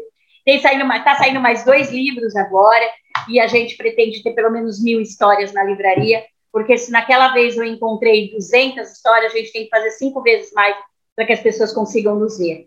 Eu costumo dizer que nós temos que arrombar portas abertas. Arrombar portas abertas é porque todo mundo quer. Ah, empreendedora feminina, ah, é mulher, mas ninguém quer nossa voz, ninguém quer saber o que a gente tem para ouvir. Só quer abrir a porta, mas na hora que a gente começa a falar, não, olha, não, aqui não é lugar, não, não vai falar de feminismo, não, não, não vai falar de mais. Ei, como assim? Você me chamou para vir e eu tenho que falar o que você quer ouvir? Não, então você tem que arrombar a porta aberta, né, que é o que eu costumo dizer. Esses livros, então, é a menina dos meus olhos, eu tenho muito orgulho com isso, foi isso que talvez tenha me levado ao TED. É, o, o, TED foi. É, sei lá, gente, é, fé, né? E aqui independe de quem crê, do que, no que você crê. A gente precisa crer em alguma coisa, ninguém está falando religião. Eu não sei como eu caí no TED, né? Mas eu agradeço muito ao Papai do Céu por ter feito isso por mim ter tido a oportunidade de falar numa plataforma para tantas mulheres e a gente tem. Então, quando eu vejo mulheres como vocês, meninas lindas, que estão iniciando, que Deus abençoe vocês grandemente. Vocês continuem fazendo isso, mesmo quando está muito difícil. Não desista. Claro que vão ter momentos para falar, poxa, mas por que, que aconteceu isso? Aconteceu isso para você ficar mais forte. Aconteceu isso para que você possa falar mais vezes. Aconteceu isso para que você possa virar e falar: opa, peraí, deixa eu arrombar essa portinha aberta aqui para entender. Nada com violência, nada com exclusão. Não, não excluímos os homens. Os homens estão aqui, ó. Frases de homens famosos chancelando a obra. Empreendedorismo não exclui. Cuidado com empoderamento. Eu tenho muitos haters por isso. Eu não uso a palavra empoderamento feminino. Eu uso apoderamento feminino. Se você não sabe muito bem o que você faz muito bem, quem você é, quais são suas habilidades muito bem estabelecidas, você vai pegar poder e vai usar de forma errada, como eles usaram. E aí só vai trocar de mãos o poder em, em, em mãos erradas. Então, mulheres, a gente tem que saber no que a gente é boa o que a gente faz muito bem, quais são as nossas habilidades, para a gente fazer isso melhor, melhoria contínua. Então, apoderamento é bacana, e quando eu estou de bem comigo, eu não vou achar que a coleguinha está me invejando, que a coleguinha está puxando meu tapete, não vou achar. Eu estou muito autoconsciente, muito com autoconhecimento, muita autoestima, muita autossugestão pronta dentro de mim. Apodere-se. Quando você está bem apoderada, aí sim, junte-se com mulheres maravilhosas iguais a você e a gente cria um empoderamento realmente real de levar a informação, de fazer as coisas acontecer, de uma dar as mãos às outras, de sermos soros. É muito difícil para a mulher ser soror. Achei que a gente não tem tempo hoje, eu só quero terminar com isso. Cuidado com o bullying. O bullying é o bullying entre mulheres. Quando você descredencia uma mulher, você está praticando bullying. Quando você puxa o tapete de outra mulher, você está praticando bullying. Quando você faz fofoca de uma amiga para outra, você está praticando bullying. E o bullying mata. Muitas mulheres entram em depressão porque são descredenciadas por outras mulheres.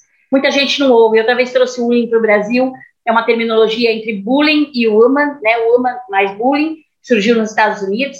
Eu só soube disso que eu fui fazer um treinamento lá. Eu fui obrigada a assinar um termo de que eu não ia praticar bullying. Olha isso, né? A gente fala de violência doméstica, né? E eu sou, tá aqui o meu meu meu pin, né, do Lions, Lions é a organização que eu faço parte, é o único clube, o nosso clube é um clube especial que capacita e, e faz com que mulheres vítimas de violência doméstica monetizem. E eu não sabia. E talvez algum tempo na minha vida eu pratiquei bullying. Todas nós talvez praticamos quando julgamos a outra. Então, hoje, assim, a dica que eu dou para quem está nos assistindo, né, e aí é dica, não é orientação, porque eu não sou psicóloga, né, então, é a dica mesmo, estou orientando dessa vez. Mas é assim: Se você vai conversar com outra mulher ou com alguém, cuidado, perceba, você está julgando? Você está amedrontando? Você está criticando? Julgando, amedrontando ou criticando? Se você achar que está, guarda para si e tenta falar de uma outra forma. A gente vai conseguir fazer com que nós, se a gente permanecer nessa balada, em 200 anos a gente está de igual para igual com eles.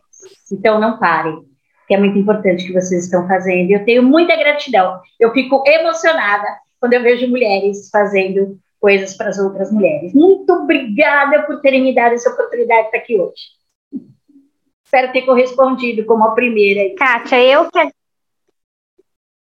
eu que agradeço essa oportunidade de poder fazer essa entrevista com você. É uma, eu, eu acredito muito no empreendedorismo por causa da sua vertente realmente social, porque quando você fala, é, a gente não empreende só porque quer empreender, a gente empreende por necessidade, né? Eu tive a minha necessidade, você teve a sua, a Catarina com certeza teve a dela, é, e para mim foi uma honra poder te convidar e bater esse papo com você, tão, tão gostoso e tão esclarecedor e tão. E, e de uma linguagem que vai alcançar diversas mulheres para o mundo afora, né? Sem ser aquela conversa cheia de não me toques, como você me disse, né? Então, eu queria agradecer para encerrar aqui o nosso bate-papo, o nosso quadro Empreendedorismo na Vida Real. Você foi a primeira minha convidada muito obrigada por participar e eu espero que você participe aí de várias outras é, atividades da rede, né? Nós temos aí um guarda-chuva de, de, de, de, projetos e, e, vai ser muito interessante se a gente conseguir aí firmar aí mais encontros com você na rede. Kátia, muito obrigada pela sua participação. Eu fico extremamente lisonjeada por ter recebido você e por você, claro, ter aceitado o nosso convite. Gratidão, meninas, sucesso, muita saúde, como dizem vocês, muita merda para vocês, que vocês tenham muita, muita longevidade nesse projeto. Sintam-se extremamente abraçadas. E contem comigo, que eu sou Obrigada. Facinha, facinha, é só me chamar que eu venho. Muito obrigada pela participação, Kátia. Abraço aqui. recebido. Maísa, parabéns, super quadro. E aí, primeiro programa, como você se sentiu? Agora eu que vou fazer a entrevista com você. Como você se sentiu? Como eu disse para a Kátia, eu me senti honrada, né, de poder falar com ela. A gente que já, já tem aí uma experiência de falar com, já falamos, já é, trouxemos aí na revista a Cris Arcângeli, a gente já conversou com a, com a com a Cris Ferreira também, que é uma outra maravilhosa, que está sempre trazendo pautas para a gente do empreendedorismo, principalmente feminino, com essa veia da sororidade. Então, para mim, é muito é, importante trazer conversas como essa, principalmente quando ela fala dessa questão do bullying com outras mulheres, né? É, para a gente que já sofreu, eu já sofri isso, é, ela falou ali da violência doméstica, eu acho que a gente tinha que criar um termo da violência organizacional né? Porque eu já sofri, já passei por isso, e é um, um trauma que, que, que, a gente carrega aí na nossa carreira e que faz muito mal, e isso me fez empreender. Mas, enfim, então eu acho que o que ficou aí para a gente, eu acho que pode ser uma próxima pauta, já pensando nisso que a Kátia falou com a gente, é falar desse bullying né, praticado com mulheres e quanto ele afeta né, as organizações, o empreendedorismo, e para mim é sempre uma honra, né? Toda vez que eu faço uma entrevista com alguma mulher, seja para revista, agora se, seja as lives para a rede, agora seja aqui para a rádio, é isso, é conhecer histórias e saber que é possível, né? É, é possível e, e, é sempre assim, é aquela, aquele empurrão que elas nos dão, né? Se elas conseguiram, todas nós também podemos conseguir. Isso. Muito bom, obrigada, Kátia, pela sua participação. E eu já quero deixar aqui o convite para uma próxima participação sua, não só aqui, mas também na nossa rede, em uma live, um ao vivo aí para o mundo. Quero muito ter você mais vezes aqui, né, Mas Eu acho que tem tantas outras coisas, tanta, tanta, tanto conhecimento a ser passado, que eu tenho certeza que isso foi o início. Eu tenho certeza também que todas nós, Kátia, por favor, as suas redes, como é que a gente acha você, como é que a gente te ouve mais? Fala um pouquinho para a gente, para a gente poder terminar aqui esse quadro sobre Maísa Silva, no, falando sobre empreendedorismo real, e vou falar, não teve melhor papo como o seu para falar, né, Maísa? Sobre a realidade de empreender. Então, diz para gente, para a gente poder terminar. Maísa também termina depois seu quadro falando um pouquinho de você e falando também sobre as suas redes. Pode falar, Kátia. Bom, então vamos lá. Olha, no Instagram, Oficial, né? Vai lá, é só me chamar no direct, eu respondo todo mundo. Quando não sou eu que estou respondendo, faço questão que a minha equipe diga que é a equipe que está respondendo, mas eu costumo entrar em contato com todo mundo. Ou agora que são elas, programas de TV, TV de verdade, lá no canal 9 da NET, 86 da Vivo, 8 Vivo Fibra. A gente está ali já há oito anos, 21 horas, toda segunda-feira, trazendo assuntos interessantes também sobre empreendedorismo, de uma forma bem leve, né? E, que também traz bastante novidade. Então, espero vocês nas minhas redes. Maravilha. Maísa Silva, nossa jornalista, copyright, falando sobre não só empreendedorismo, ela fala nas redes, mas também sobre o jornalismo e a importância de escrever, de você se desenvolver a leitura e a escrita, porque é uma coisa muito importante, você não sabe, mas muitas pessoas acham que um vídeo é só abrir a câmera e gravar, e não, passa também por escrever sim o seu texto. Fala, Maísa, quais são as suas redes e como te acha? Quem quiser me encontrar aí nas redes sociais, pode me encontrar no Instagram, Maísa Silva, né? Eu tô lá no Instagram, também tem é, conteúdo nosso na rede falando sobre isso. No site da rede, né? Conexão Mulher, www.redeconexão.com.br, tem texto meu lá falando sobre é, como que escrever, como fazer copy, como melhorar a comunicação. É, quem quiser saber um pouco mais sobre isso, é só acessar esses canais que eu, que eu citei. E, é, claro, seguir a gente, né, Catarina, lá na rede, porque a gente está sempre aí dentro trazendo um monte de conteúdo sobre marketing digital. É, e seguir na rede, vai estar tá seguindo eu, vai estar tá seguindo a Catarina, vai uma tá indo na rede da outra e só pegando conteúdo bom aí para poder melhorar, empreender e fazer o negócio deslanchar aí no, no marketing digital. Maravilha, Maísa. Olha, até semana que vem com mais um quadro. Eu quero saber quem vai ser a convidada que você vai trazer e qual vai ser o aspecto que nós vamos abordar. Porque depois da caixa, hein, tem que subir a régua. Quero ver você subir a régua agora. Tá bom? Deixa comigo. Um beijo, olha. Até semana que vem. Até semana que vem. Não saia daí, já já voltamos. Oh, oh, oh,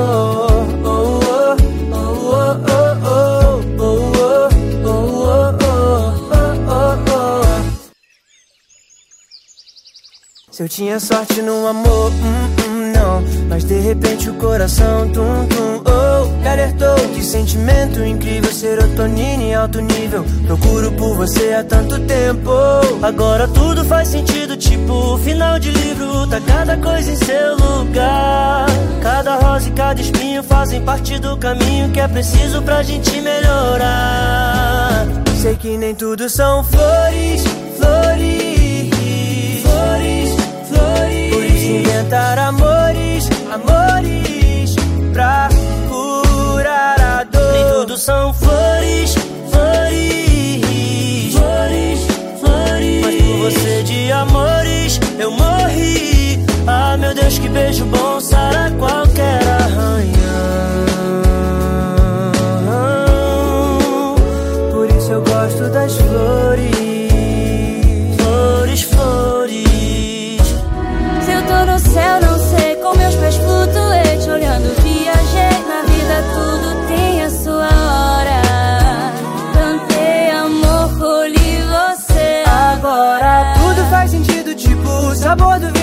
fica bem melhor se a gente esperar. Passado já passou batido, cê é meu presente bem-vindo. Que o futuro nos reserva é lindo. Sei que nem tudo são flores, flores,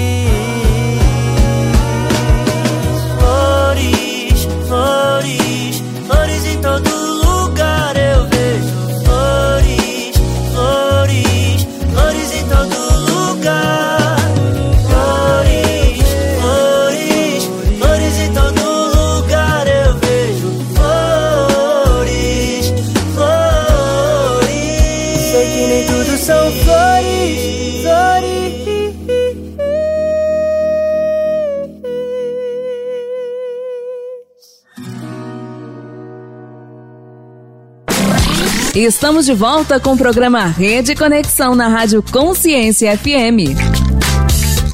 Mais um bloco aqui do nosso programa na Rádio Consciência FM da Rede Conexão Mulher, o programa que fala do nosso universo, universo feminino como um todo. E agora vamos falar daquele assunto, vamos receber um quadro aqui, o Momento com a Nutri. Paula Barros, nutricionista, escritora do livro Desafio 21 Dias para Mudança de Hábito Alimentar e Paladar. Ela que é especialista em nutrição esportiva e gestão alimentar. Muito bem-vinda, Paula. Obrigada, Catarina. Tudo bem? Muito bem. Olha, esse, hein, esse, esse, esse quadro desse programa vai ficar muito bom. O momento com a Nutri, tudo que a gente quer saber agora, vou, vou aproveitar e fazer uma consulta ao vivo. Eba! Paula, olha, muito bem-vinda à rede, a esse Obrigada. programa. E é muito importante muito obrigada a começar convite. a falar. Ah, desculpa te cortar, olha só, a pessoa cortar o outro no, meio do ao vivo. Fala aí. Obrigada pelo convite, fico muito feliz. Desde o dia da nossa live, eu amei conhecer você, né? Amo a página Conexão. Então, assim, eu me sinto muito grata mesmo, né, por ter sido convidada. E você é uma pessoa sensacional. É, adorei o, a live aquele dia, né? O pessoal interagindo muito bem. Então, muito, muito feliz. Muito bom, muito bom. Eu acho que também é um assunto, Paula.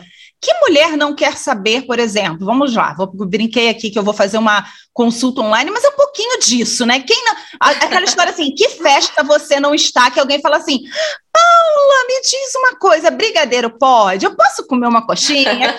Vem cá, não é consulta, não, me dá uma dica, eu tenho certeza. Como é que eu faço para emagrecer aquela fórmula mágica, aquela pílula mágica?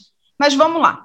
O que acontece? Eu vou, eu vou fazer uma consulta minha, mas eu acho que vai ser uma dor de todas as mulheres hoje que eu conheço quando eu converso. Hoje, nosso dia parece que tem 36 horas. Nós chegamos ao final do dia, ao final da semana, exaustas. E aí, o que, que acontece? Aonde e quais alimentos a gente pode comer que pode nos dar mais energia para aguentar esse mundo como mulher aí. E aí, como faz? Trabalhar, ter filhos, cuidar de tudo e mais um pouco. Então, né, vamos lá. Essa é a pergunta que eu mais recebo no meu consultório, gente. É, muitas mulheres chegam, Nutri, não tenho energia para nada. Depois do almoço eu tô morta, não tô aguentando fazer nada. Primeiro, vamos, né, vale lembrar que a rotina da mulher hoje está muito pesada né? Muito mais, não desmerecendo nenhum homem, mas muito mais qualquer homem, né? A mulher cuida de casa, de filho, empreende, faz tudo ao mesmo tempo. E como que a gente pode melhorar isso na alimentação, né? É, eu sempre digo, acordou, olha para aquele alimento e se pergunta: esse tipo de alimento vai me trazer algum tipo de energia? Mas, Às vezes peraí, pessoa... peraí, peraí, peraí. Às vezes eu olho o energético e falo assim: opa, esse energético vai me dar energia, peraí. Não, não, não, não fala genérico assim pra gente, não. Tá bom. Canela, diz então. canela da energia. Canela da energia, é verdade? Da energia. Opa! É anota aí. Canela da energia. Gengibre. É bom também. Mas a primeira coisa, no hum. café da manhã, é já começar ah. o seu dia com boas né, vitaminas e minerais. Eu sempre falo, começa comendo uma proteína que vai te dar saciedade ao longo do dia. Exemplo, ovo. Exemplo, uma coisa muito simples. Mas todo dia tem que comer ovo? Simples. Mas todo dia tem que comer ovo, Paula? Gente, tem várias formas de fazer ovo. Ovo frito sem óleo. Ah, ovo ovo todo dia, não tem outra coisa. Fica, e outra coisa, vou brincar agora, né? Há um tempo atrás, há 10 anos atrás, eu acho, mais ou menos, o ovo não podia comer ovo. Eu lembro que não podia comer ovo, ovo fazia mal, ovo era colesterol, e agora o ovo pode comer ovo. E aí? Toda hora esse negócio é. muda? Todo dia sai uma pesquisa nova, né? Então, é, nós é. estamos sempre em transformação, atualizando, é assim mesmo. Eu como hoje seis ovos por dia. Hum. Menos que isso, eu não tenho saciedade o suficiente. Se eu comer menos que seis ovos hoje, eu sinto uma enorme necessidade de comer doce, carboidrato. Então, eu já começo meu dia com dois ovos mexidos, hum. né? Ou uma banana com canela, ou, ou um, um mamão com aveia. Né? Isso tem que ter fruta de manhã. Então, por exemplo, banana com canela. Eu, eu vou falar agora de mim. Ok, eu como a banana é ótima, me sacia na hora, mas eu logo depois, uma hora depois, tô morrendo de fome. Mas você come só a banana ou come Só uma banana. proteína junto? Por quê? Como é assim? só a banana, só é a proteína que vai te dar saciedade. E o que, que eu tenho que comer com a banana? Um frango? Eu como. Eu como, eu adoro Olha. com banana na comida. É, quem é quem? Você, cara ouvinte, eu tenho certeza que você tá pensando agora, hum, uma banana com arroz e feijão, hum, bom. Uma delícia. E de Mas manhã, mas de manhã não tem. Ah, ovos mexidos com o quê? Eu como Não, ovos ah, mexidos entendi, a banana com ovo. Isso. Hum, Nossa. boa! A banana com ovo. Mas vem cá, mas se Isso. eu não quiser comer banana com ovo, o que mais? Qual outra proteína eu posso comer? Ah, pode estar comendo queijo pela manhã. Eu evito, eu sempre indico os meus pacientes a evitar Ah, né, é, ah. alimentos deriva- é, derivados do leite, né? Por Que quê? tem, contém lactose. A gente sabe hoje que a lactose ela é bastante inflamatória. Pessoas que têm sinusite, rinite, aumenta muito a secreção, Mentira, eu tenho sinusite. aumenta muito o quadro alérgico, muito Ai, mesmo. Para que eu não. Para que você vai falar agora que eu não posso comer queijo. Ah, não, morri. Morri. não, não pode. Como assim? Você é mineira? Mineira não pode falar que não pode comer queijo. Eu amo queijo, mas se eu comer, é, comer mais de dois dias assim consecutivos, já ataca sinusite, ataca rinite, Ai, aumenta mesmo a secreção. Já não, não tô mais jeito. desse quadro. Já não tô mais, já não tô mais desse quadro. Mas vem cá, existe alguma maneira de comer queijo, algum queijo, por exemplo, eu já ouvi falar, ah, quanto queijo mais curado, menos lactose ele tem. Isso é verdade? Olha, eu sempre indico o, o queijo mais sem gordura, né? É, é, Aí a gente não pensa só na lactose, a gente tem que pensar num queijo menos gordo. O queijo Minas mesmo, ele é um queijo mais gordo, um queijo tipo mussarela, ele é mais gordo. Então, um, um, Que go- uma e que- ricota, A crusquela não ricota é tem mais gosto. magra. Aquele, olha aquele negócio de cotagem. Ah, não, para, para, para com isso, pelo amor de Deus. Agora tem que comer um negócio gostoso. Vamos, vamos, vamos trocar então. Já que não pode comer queijo, o que mais a gente pode comer então? Ó, podemos comer queijo sim, tá? Se for tudo com Ah. moderação, se a pessoa não tiver é, muito quadro alérgico, eu mesma eu tenho sinusite, sou uma pessoa que tem uma tendência a ter quadros alérgicos, mas eu como com moderação. A questão é o equilíbrio, não precisa deixar de comer nada. Hum. Precisamos ter equilíbrio. Hum, entendi. Entendi. Ótimo. Bom, gostei disso. Bom, vamos lá. Vamos, vamos, vamos, que o negócio tá bom aqui, então. Assim, ok. De manhã, então, o legal é tomar o quê? Beber o quê? Um suco de laranja?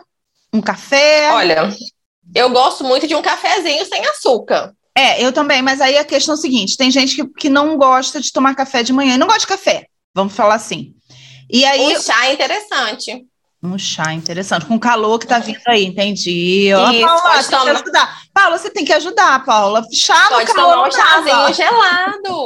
Ah, um chá chá- gelado, gente. Boa, já gostei. Sem ser esse ti, né? Tipo assim, não, nem vou falar que é palavra, mas esses, não, você não tá falando desse chá pronto do, do mercado, você tá falando de Não, fazer chá. isso, fazer o chá mesmo, a própria erva. Ok. Sachê não, gente. Sachê não, ok. Qual o chá? Ó, todo mundo vai perguntar, eu tenho certeza, vai perguntar qual chá. Para mulherada que vive reclamando, que tá retendo líquido, eu amo indicar o chá de bispo. E tem pessoas que até acham que ele aumenta, é, piora a pressão, é ruim para quem tem hipertensão, mas não é. Chá de bisco é ótimo, é excelente. Eu gosto muito. E fica uma delícia também gelado. Para quem Ah, gosta de chá, hein? Eu gosto, não, e o de hibisco é muito bom. O de hibisco eu gosto, bem gelado, hum, bom. bom. Eu Só dá- amo chá de Só dá trabalho para fazer, né? Mas desculpa aí, só dá trabalho. Não, trabalho nenhum. Faz o chá em infusão, ferve Ah. a água, joga a água quente, Sim. tampa o chá. Ah. Daqui cinco minutinhos está pronto, sem É, nenhum o- trabalho. É, o bom é que você pode fazer tipo um litro, dois litros, três litros e deixar na geladeira, né? Exatamente. Ah, muito. Aqui eu já tô pensando assim, gente, hibisco com gin, é bom? Olha aí, a Nutri, a Nutri pira, tá? Aqui comigo. Ela vai falar, não, isso não dá energia. E aí, o É. Álcool tira energia? Vamos, vamos, vamos lá agora falar a verdade dos fatos. O álcool prejudica a energia do corpo ou não? Na verdade, sim, porque o álcool ele é depressor, né? Muita gente, eu escuto as pessoas falando assim: é, é, eu vou tomar uma cerveja, eu vou tomar um vinho para relaxar. Ele relaxa só no início.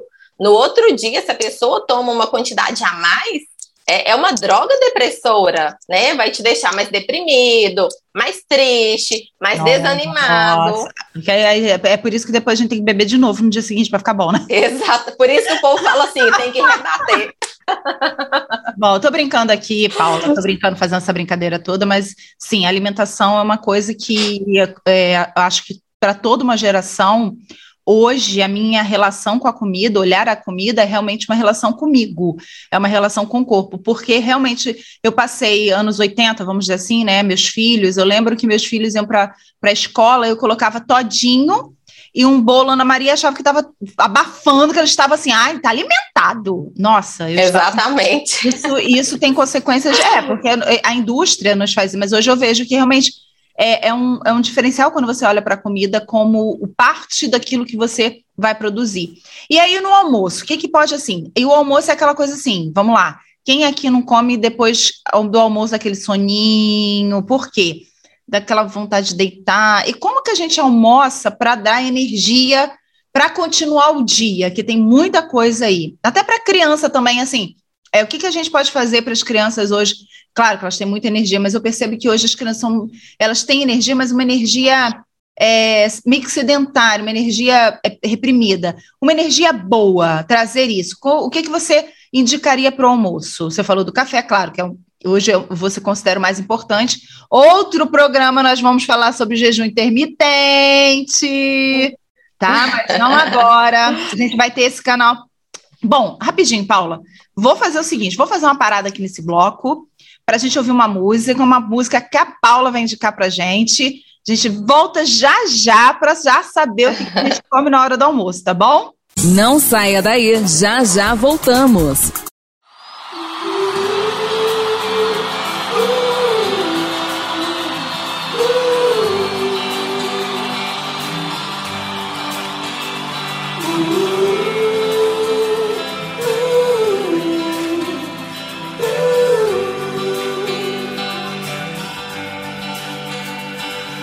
Assim ela já vai achar o cara que lhe queira, como você não quis fazer.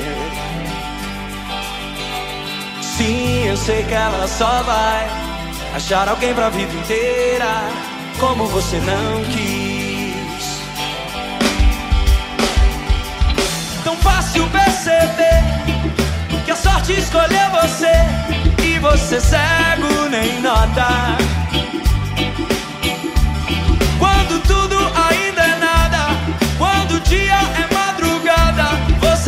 Gastou sua cota. Eu não posso te ajudar. Esse caminho não há outro e por você faça. Eu queria insistir, mas o caminho só existe quando você passa.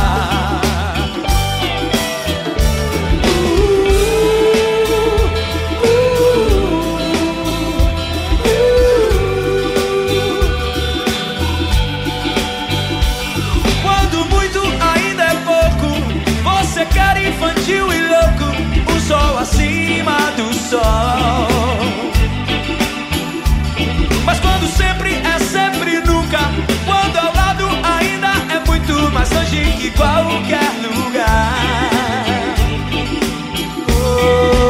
Dia ela já vai achar o cara que lhe queira, como você não quis fazer. Sim, eu sei que ela só vai achar alguém pra vida inteira como você não quis.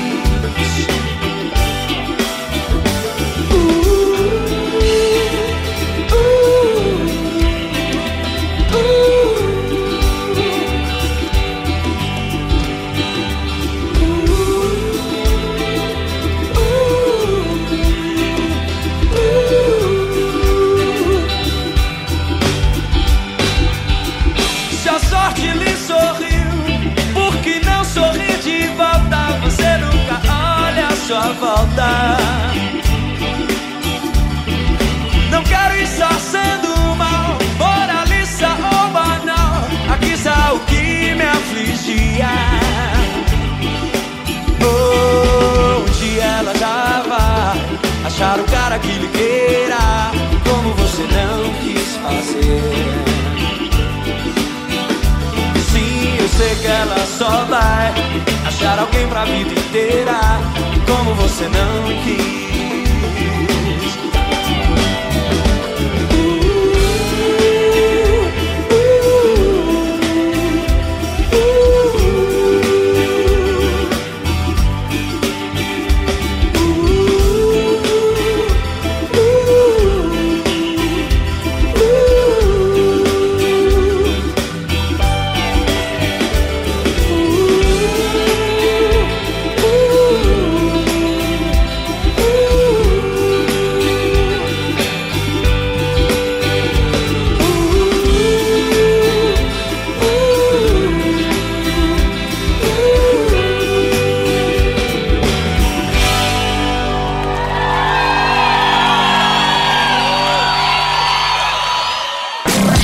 Estamos de volta com o programa Rede Conexão na Rádio Consciência FM.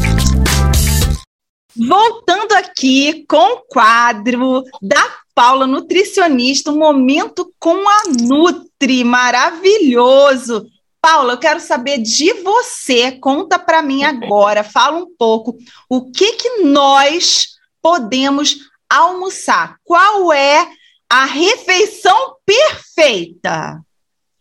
Então, temos que fazer uma refeição completa na hora do almoço, né? Tirar arroz, feijão, nada disso, tá? Alimentos bem variados, é... tem que ter ali pelo menos três vegetais. É importante ter sempre um vegetal verde escuro, ou brócolis, ou espinafre, ou uma Sim. couve. Precisa ter, não pode faltar. Ah, é? Tá. Toda refeição do almoço, principalmente, tem que ter. Mas Tem por que. Para ter energia. É porque é um é, nós precisamos de todas as vitaminas e minerais, não precisamos só de uma e de outra. Ah, né? ok. E algumas vitaminas e alguns minerais nós só vamos encontrar no vegetal verde escuro.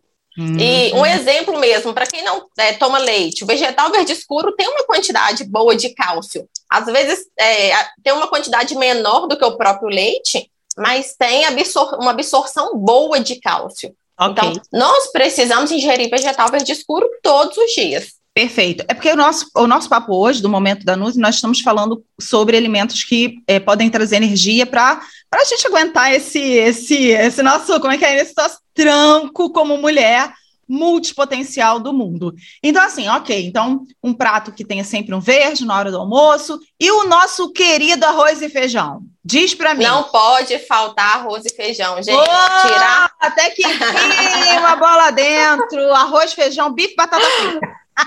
Na E ovo. batata frita, não. A batata frita. E aí, a batata? Ela pode entrar em algum momento? Pode, desde que ela seja cozida ou assada, não tem problema nenhum. Só não pode ser aquela batata, aquela que já vem pré-frita, aquela de Sim. supermercado, congelada. Ah, Essa não. E batata, Tá, por mas- exemplo, você falou batata assada, mas, por exemplo, a batata assada que às vezes eu faço muito aqui, que eu adoro, com azeite e alecrim, no forno, com casca e tudo. E aí? Excelente, muito É? bom. Tá de É? parabéns. Mais um, mais um gol aqui para mim, ok. Olha, para quem quiser mandar e-mail, falar, fala um pouquinho, fala, seu, fala as suas redes, Paula. Pode mandar também para a Rede Conexão ou para a Rádio Consciência FM. Envia assim, perguntas para a semana que vem, porque a gente vai ter aqui mais momentos com a Nutri. Fala a sua rede, fala seu Instagram rapidinho para todo mundo já pegar e também te enviar, Paula. Ah, meu Instagram, gente, é paulabarros.nutri. Lá eu sempre estou postando dica, desmistificando algumas coisas. É, meu e-mail é paulabarros com dois S, arroba yahoo.com.br. Pode me enviar e-mail também, se precisar fazer alguma pergunta, tiver dúvida, sugestões para o nosso programa. Pode enviar lá no e-mail. Muito, não está acabando, não. É só pedir para ela colocar, já que você quer aí pensar nas suas dúvidas e enviar. Mas fica aí. Agora, almoço passou, e aí a gente vai para o final do dia. Vamos pular até o, o lanche, que eu não quero nem falar de lanche, que ela vai falar que não tem lanche. Mas vamos lá. Final do dia, vou dormir. Como que aí você vai. Você não vai querer tomar, comer alguma coisa que vá dar energia, mas ok. Mas você precisa de um de uma, de uma coisa, de um, de um alimento que traga energia para o dia seguinte e ao mesmo tempo te faça dormir. E aí, como funciona isso? Ó, primeira coisa, a Catarina falou que eu Que eu ia falar que não pode ter lanche, pode sim, viu? Pode deve. Ainda bem. Outra coisa, quem acha que não pode jantar, que janta engorda, isso é uma mentira. Opa! Você precisa jantar sim. Precisa jantar. Precisa jantar, é o mais Arroz saudável. e feijão. Arroz, feijão, salada, carne, tudo igual ao almoço. Eu já gostei, já gostei.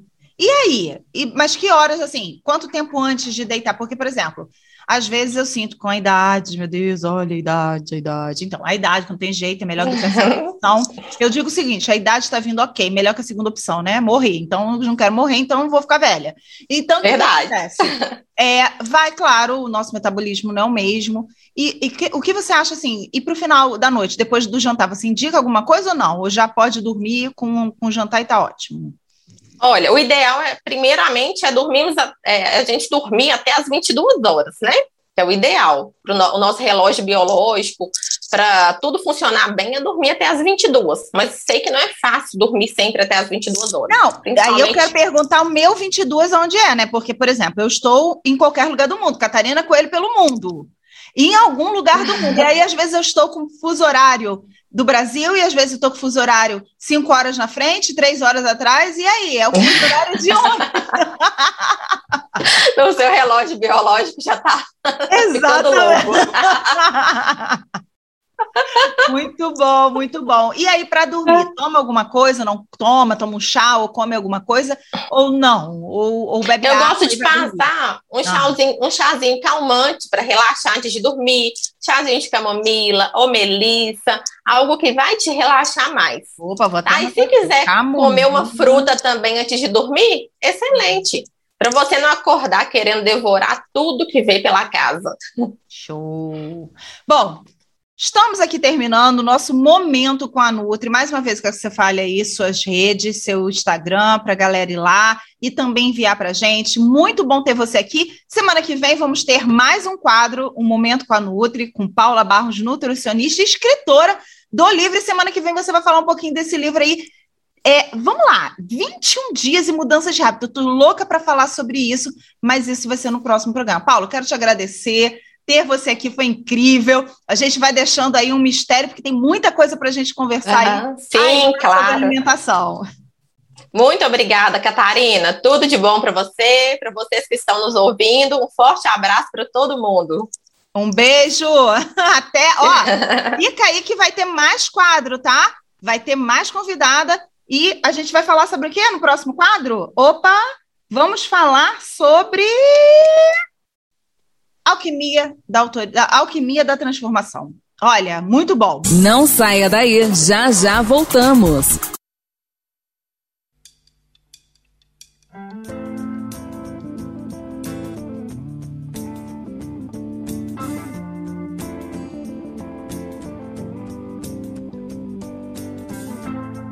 Is it getting better?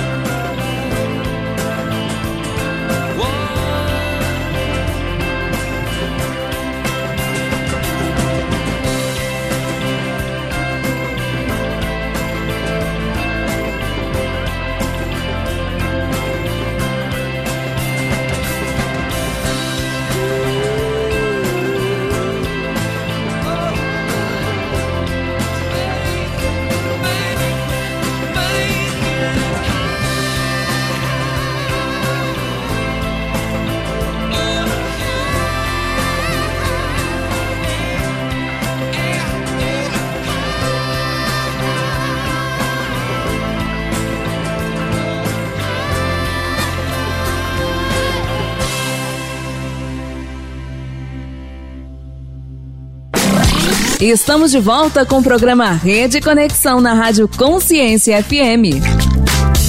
Alquimia da Transformação. Esse é o quadro da Ana Guedes, ela que é terapeuta da nova medicina germânica, especialista em aromaterapia e desenvolvimento. Olá, Ana!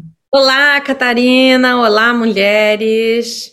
É um prazer estar aqui de novo. Vamos conversar hoje aí, começar com os sintomas, conforme a gente conversou no último, nosso último encontro, né? E vamos começar com um sintoma com a letra A, ou seja, sintomas de A a Z, né? Vamos começar aqui com um sintoma com a letra A. Hum, muito bom. Ana, ontem, na semana passada nós conversamos muito sobre o que é a medicina germânica. Eu queria que você fizesse uma introdução para quem não estava aqui nos ouvindo.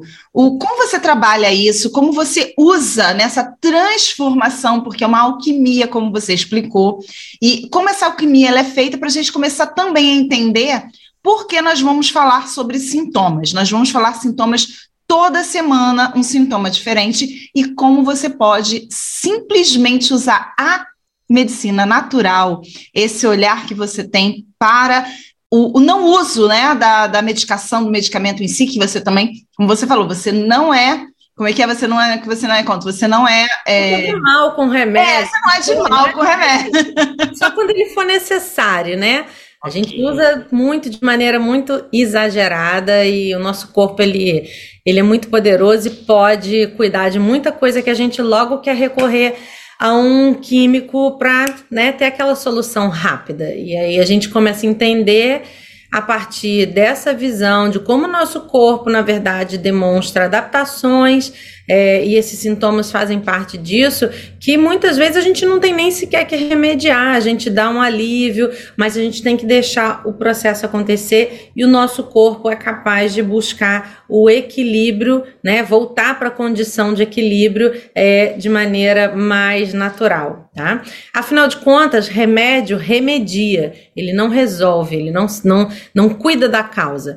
E o nosso foco aqui é exatamente ir na causa, né? Pegar o sintoma, que é a queixa, e encontrar, conforme a nova medicina germânica, ou leitura biológica, co- encontrar dentro do dentro da história daquela pessoa por que o corpo dela está fazendo aquela adaptação e por que aqueles sintomas estão aparecendo. Então, tanto na, na medida que a gente cuida do sintoma, a gente também cuida da história, a gente cuida dos traumas, dos medos, dos conflitos e traz essa transformação que você está falando. Muito bom. Estava aqui gravando o making off da Ana falando, muito bom. Nós estamos também trabalhando aqui esse esse programa falando aqui na rádio é, Consciência FM para todas as mulheres do mundo. Isso também vamos transformar esse episódio em podcast. Vai estar em nossa plataforma também. Então aproveita esse conteúdo muito importante. E com a letra A, nós decidimos trazer uma questão que, por exemplo, eu vou falar aqui, vou confessar, eu tenho muito essa questão e esse problema, principalmente durante o período que eu estou para menstruar. No meu período pré-menstrual, na TPM, ele vem, que é a acne. Muito e aí, muito bom isso. Como que esse sintoma, o que é esse sintoma, que eu achei muito interessante você falar que como esse sintoma é gerado dentro do nosso corpo e como o que nós podemos fazer através dessa nossa alquimia, desse momento que você fala que nós temos que transformar, entender o que está acontecendo com o nosso corpo para conseguir ir na causa e não simplesmente remediar. Exatamente. É assim, a acne, vamos sempre fazer alguns. aos poucos você vai entender a linha de raciocínio. A acne, ela é um sintoma que acontece onde? Na pele, né? Na nossa derme. Sim, sim. Na maior parte das vezes no rosto, mas também pode ser no corpo, é. Nas costas, pode ter no peito, mas a grande maioria é na pele do rosto. A nossa pele, ela tem uma função de proteção. Sim. Então, esse- guarda essa informação aí, tá? E aí, a acne, ela acontece em contextos, e só para deixar muito claro, né, gente? Aqui a gente, é, eu vou trazer de uma maneira mais geral, e é sempre importante a gente saber que a particularidade, né, a individualidade, ela é considerada quando a gente faz um atendimento para a gente chegar efetivamente na causa. Mas o que acontece é que os sintomas, eles trazem é, conflitos como pano de fundo, normalmente muito parecidos. Então, quando a gente falar de acne, a gente já consegue associar a um cenário, a um quadro que já dá para eu ir buscando e investigar, tá? Então, a acne, ela tá muito, muito, muito associada a conflitos que a pessoa viveu de desvalorização e de falta de proteção. Tá? Vamos pensar na acne como um todo por enquanto. Isso significa que, é, em algum momento, a pessoa viveu uma percepção de que ela era desvalorizada, o que não significa necessariamente de que realmente ela foi desvalorizada, tá? Mas é o que Só ela sentiu. Ela se sentiu dessa maneira. Mas o que a acne traz de é, específico é que ela acontece quando a pessoa vive a percepção de que não está mais sendo desvalorizada, ou seja, quando ela resolve, mesmo que temporariamente, aquela questão para ela. E gente, tudo que eu tô falando aqui acontece num nível que não é psicológico, não é emocional, muito menos consciente, é um nível biológico, foge a qualquer desejo nosso, tá? É uma, uma adaptação biológica que o nosso organismo faz. Vou dar alguns exemplos que isso vai ficando mais claro, tá? Isso. Eu tive uma, eu fiz o atendimento de uma pessoa que ela se queixava que ela tinha acne nessa zona, especificamente, na zona da testa.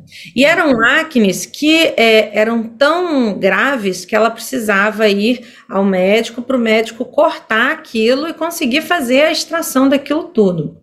Isso aconteceu é, na adolescência dela, né? Quando ela tinha lá uns 19 anos.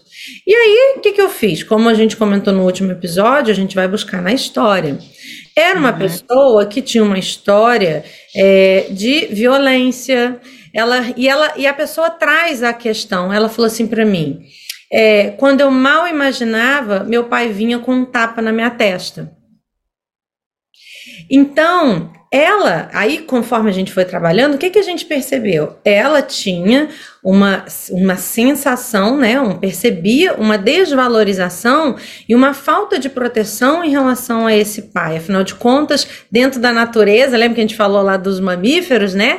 Na natureza, quem protege o ninho é o macho, é o pai. E Sim. quando o pai não cumpre esse papel, é muito comum que o filhote, nós, é, a gente viva isso como uma falta de proteção. E aí, com 19 anos, essa menina encontrou um grande amor encontrou um homem que deu para ela um sentido de valor, que reconheceu o valor dela, que cuidou dela. E o que, que aconteceu? Ela resolveu, mesmo que temporariamente, esse conflito de desvalorização. E onde que o corpo é, reagiu? Exatamente onde ela sofria fisicamente, biologicamente, a agressão, a desvalorização, a falta de proteção, aqui na testa. E quanto mais grave é o sintoma de resolução, maior aquilo que a gente chama de massa de conflito, maior é a importância que, aquilo, que aquele conflito tem para aquela pessoa. Então você imagina, essa menina ela viveu desde a infância dela, a infância bebê, a mãe era agredida, depois na infância, é, já com poucos anos, três, quatro anos, o pai começou a agredir a menina também, depois agredia a irmã também, e a família toda, todas as mulheres eram agredidas até a idade grande. Então, Muitos anos de agressão e de desvalorização representavam uma grande importância para essa pessoa. E quando ela resolveu, aquilo se manifestou também num sentido de grande importância. Então percebe como que ir na história da pessoa é fundamental para a gente entender. E quando eu trouxe para ela essa informação, ela, aquilo é como se a ficha caísse, ela desaba assim, sabe? Ela, ela, ela encara aquilo e fala, cara, é isso mesmo.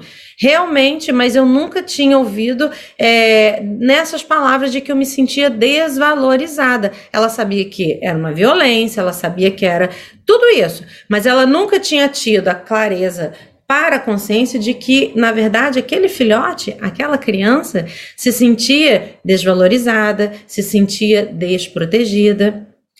E trazer isso para a consciência, dar essa informação para ela, já é um salto que ela consegue dar em muitas outras coisas que ela trazia na vida dela adulta. Então, por isso gera uma transformação, não é só a acne. Uhum. É também Todo um processo. Todo um processo que Vida, carrega uma transformação de vida.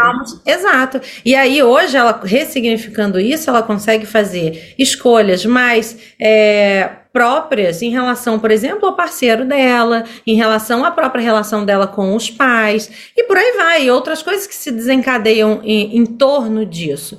Mas a acne, como eu disse, é só o fio do novelo que a gente vai puxar. E a aromaterapia, nesse caso específico, entra como um cuidado é, natural para o sintoma, porque tudo bem, nesse caso a gente vai trabalhar o sintoma. Afinal de contas, é um sintoma que incomoda. Então, é, a gente entra com um cuidado natural, com todos os benefícios é, sutis que a gente pode trazer, que a aromaterapia traz, mas não fica só nisso. A gente vai lá na história e busca. Então, vamos pegar você. Ah, agora, pegar as especificidades da acne, né? Por que, que, por exemplo, vamos, antes de falar de você, vamos falar do adolescente. Por que, que é muito comum no adolescente? Por que, que a pele do adolescente é tão suscetível a isso? O adolescente, por si só, ele é uma criatura né, que ele não tem lugar né, no mundo. Ele não sabe o lugar dele no mundo ainda. Por mais que os pais sejam ok, não tem violência, não tem nada, por, é a vida como ela é. Então, nós, quando somos adolescentes, nós estamos assim, ainda sem saber qual é o meu lugar no mundo, qual é o valor que eu tenho no mundo, né? E isso causa para ele uma percepção de desvalorização de si mesmo diante do outro. Está muito relacionado com o medo do olhar do outro. Então, o adolescente, ele é uma pessoa que é, é uma, uma, uma, um indivíduo que tem, é muito sensível a essa questão da opinião do outro sobre ele, Principalmente se a gente falar do núcleo, né, da galerinha, dos adolescentes, o que que o outro, o que que vão falar, o que que não vão falar. E olha que legal, quando a gente tem por exemplo, acne nas costas, a gente pode é, encontrar na história dessa pessoa uma preocupação, né, uma, uma, uma situação em que ela se sente desvalorizada é, pelo que falam pelas costas dela. Nossa! Então, tem muito disso. Se a gente está falando da, da, do rosto em si, é algo que muitas vezes a pessoa pode ter sido ferida direto, assim, na cara, alguma coisa que ela foi falada. Olha ao caso da minha, da, da outra menina que eu falei, da, da ferida na Uhum, cara. Sim. Mas algo, às vezes não é algo é, real, é algo que você escutou na sua cara. Naquele momento e te, momento. te machucou. E se a gente for olhar para a nossa adolescência, a nossa adolescência é recheada desse tipo de situação, até que por fim a gente se posiciona na vida em- e, e percebe quem nós somos, né? Então, cada vez que o adolescente resolve, ele, ele tem a acne. Só que a acne por si só já nos coloca no conflito de novo. Porque uma vez que o nosso rosto, né, aquilo que a gente primeiro apresenta no mundo, é, fica numa aparência que me desagrada, eu entro no conflito de desvalorização de novo. Então a acne, ela é um, um sintoma bem, é, assim, perspicaz, vamos dizer assim, do ponto de vista terapêutico, por isso, porque ele só por si só o próprio sintoma já joga aquela pessoa no conflito de novo.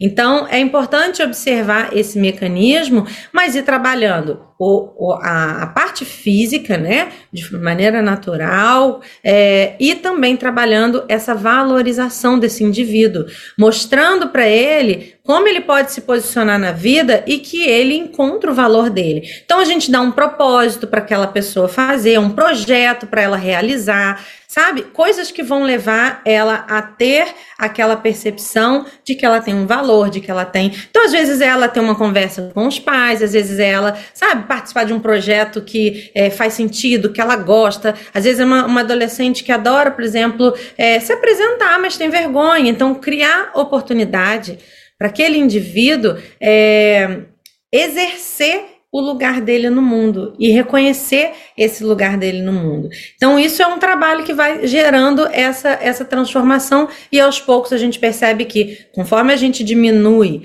essa importância da desvalorização, a característica da acne também vai aliviando. Sensacional. Muito bom, né? Muito E bom. quando a gente está falando de mulheres, por exemplo, como você trouxe, que tem é, a acne no período pré-menstrual, Isso. a gente pode olhar principalmente para as mulheres da sua história, tá? As mulheres da sua vida, da sua, do- da sua gera, das gerações passadas. Buscar por mulheres que tiveram dificuldades com a gestação, com esse universo do feminino.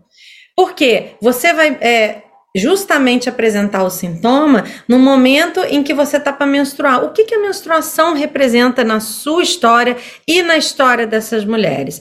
Vou trazer um caso meu, tá? Eu, é, quando eu mudei para Portugal, eu comecei a trazer uma acne aqui nessa região, que era uma coisa horrorosa, eu nunca tinha tido. Eu tinha já 38 anos de idade e de repente comecei a ter acne. E aí, olha que legal isso. É, isso e isso sempre acontecia relacionado ao período, né? E não só isso, olha a associação que eu pude fazer. Quando, lembra que eu contei que eu era engenheira, né? Quando eu era engenheiro, o que que eu tinha? Um reconhecimento. Uhum. O papel de engenheira me dava um reconhecimento. Eu cheguei onde eu gostaria de chegar. E quando eu vim para Portugal, no início aqui, eu não era nem engenheira e nem terapeuta, porque eu estava adaptando a minha família, eu estava fazendo um monte de coisa. Eu estava num lugar em que eu não tinha reconhecimento, eu não tinha, eu não me sentia valorizada, eu mesma me desvalorizava. E sabe o que que acontecia? Eu, depois, de, depois de muito trabalho, o que que eu percebi? Sabe o que que é essa zona aqui? Hum. É onde eu prendi o meu capacete de engenheira. Nossa! Olha como é uma individualidade. Olha como só se eu olhar para a história e olhar a queixa e conversar e ver o que que brilha no seu olho, o que que te dói de verdade, é que a gente vai conseguir chegar lá. Então, olha como que aquilo era tão representativo para mim, quem eu era, a engenharia representava tanto quem eu era que eu me sentia desvalorizada por não ser mais engenheira. Eu Claro. passei um ano com o meu CREA ativo dizendo que eu não queria ser engenheira, mas o meu CREA estava ativo. Percebe? Olha como. Mas só que isso tudo é, é independente da minha vontade. Então eu usei aromaterapia para cuidar, aliviava, mas todo mês acontecia. E junto com isso, eu fazia um trabalho de reconexão com o meu feminino. Afinal de contas, o feminino para mim sempre foi um lado de fragilidade. Por isso eu fui pro lado masculino da engenharia e tal, tal, tal. De repente eu tô aqui, não sou engenheira mais, estou cuidando de casa, fazendo comida, limpando casa, fazendo funções que no mundo animal é muito do universo feminino, cuidar do seu ninho. Né? A, a fêmea, ela fica no ninho pequeno, cuidando dos filhotes, cuidando de tudo. Não, que- só para deixar claro aqui, né? não existe certo ou errado. Você está colocando da sua posição. Você viveu aquilo. e É Como hoje eu vivia. Exatamente, como você viveu. Porque muitas mulheres podem ouvir e falar assim, nossa, mas eu me sinto, eu fui bancária, eu me sentia no início também muito bem. Depois eu fui percebendo que eu também passei por várias empresas onde eu trabalhei só com homens, onde eu tinha que ser muito mais é, assim, não é dura, mas muito mais, eu vou usar um termo que eu não gosto, masculinizada, para assim dizer, mas não existe esse isso de ser masculino ou feminino. Nós somos diferentes. Homens Sim. e mulheres e ponto. E que bom que somos, e eu quero ser mais ainda, eu quero ser quem eu sou. E o que acontece exatamente nesse ponto é a briga entre ter que ser uma coisa ou outra. Você não precisa. Você se encaixar. É isso. Exatamente. Você não precisa se encaixar de ser, ah, eu tenho que ser assim porque eu tenho que ser para ser. reco-". Não, você pode ser reconhecida por quem você é, ou se você é feminina, ou se você não é, se você é mais estúpida, muito. Eu, por exemplo, eu digo que se eu, eu sou um elefante numa loja de cristal, eu quebro tudo, eu sou estabanada, eu sou. E eu sou assim, ponto. E não adianta que eu não vou ser delicada. Faz É parte isso. da natureza da minha Seria duro para você se eu te colocasse num lugar em que você precisa se, é, se tornar alguém diferente de quem você é para se encaixar. Já tentei, doeu. Não, Dói, né? Dói, doeu. Incomoda, você se sente apertada. É isso mesmo. É isso. Exatamente. Então, Só é muito que- importante isso. Só que muitas vezes, Catarina, esse lugar a gente se acostuma tanto em se apertar que esse passa a ser um lugar que, por mais apertado que seja, é um lugar de conforto, de, de- em que aquele limite é confortável do ponto de vista de, de me proteger. Sim. Que era o meu caso. Aquele universo mais masculino era apertado para mim, mas ali eu tinha um, um lugar em que eu sabia como estar. Como estar. Mas também tem uma outra questão. Eu, muitas vezes, eu estava porque eu precisava, né? Com dois filhos, tinha que ter tudo, tinha que trabalhar. E muitas vezes você estava não só porque você queria, mas também porque você precisa estar. E aí você se adapta. E uma coisa que eu descobri antigamente, eu via assim: ah, você tem que ser você igual em todos os lugares. Olha, essa é a maior mentira que me contaram na vida. Hoje eu descobri para mim, e espero que alguém que possa estar ouvindo isso possa ser bom para você. Se não for, se você não concordar, ok, estamos juntas de qualquer forma, mas olha só. Quando eu descobri que eu era uma pessoa no trabalho, porque eu sempre fui da área comercial, então eu tinha que ser muito expansiva, tinha que me adaptar. Um cliente era assim, outro cliente era assado, outro cliente eu tinha que sorrir mais, outro não tinha que sorrir e tal. Então eu me encaixava nisso. E quando eu chegava em casa, eu não era a mesma pessoa. E eu li um livro é, de um grande escritor há pouco tempo, quando ele começa a falar do pai, porque o livro é sobre é, inteligência emocional. Eu tenho me dedicado muito a esse tema. Hoje eu vou entrar, é, hoje, né? Hoje estou falando agora, atualmente, eu estou esperando só abrir. Eu vou entrar para o, a escola de, de psicanálise de São Paulo, exatamente por esse motivo, porque para mim o desenvolvimento humano, a psique humana, o pensamento humano está dentro disso tudo que você falou. E eu descobri ele, ele escrevendo o seguinte: que quando o pai dele chegava em casa, o pai dele era uma pessoa seca, fechada, calada. E um dia ele foi no trabalho com o pai, o pai era, era um corretor e trabalhava com, também com a área comercial, e o pai era expansivo, comunicativo, e ele falou assim: meu pai não é a mesma pessoa. Mas não tem que ser a mesma pessoa. Você. Peraí, meu pai então é falso. E ele cresceu com aquilo na cabeça.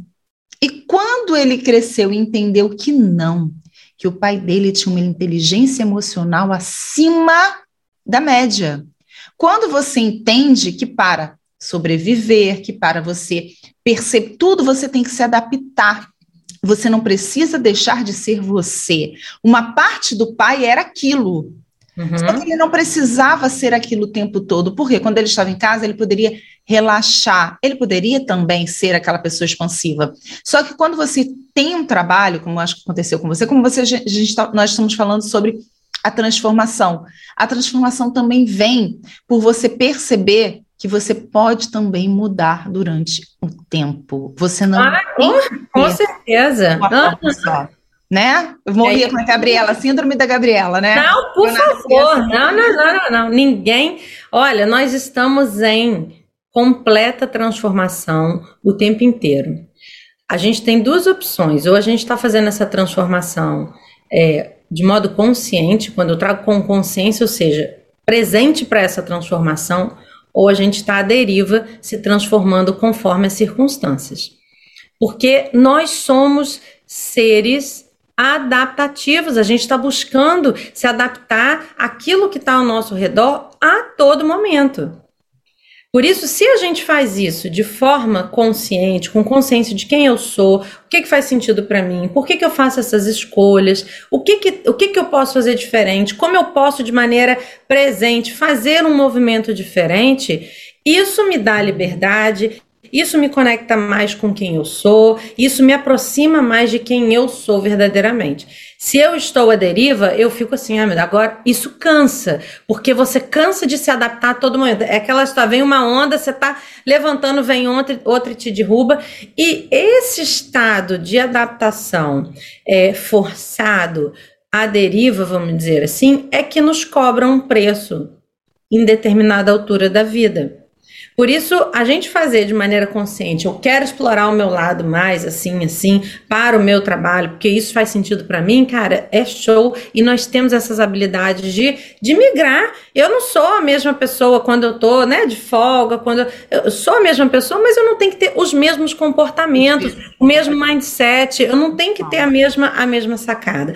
Então, assim, a- o lance é a gente jogar luz para isso e perceber essas adaptações de forma consciente.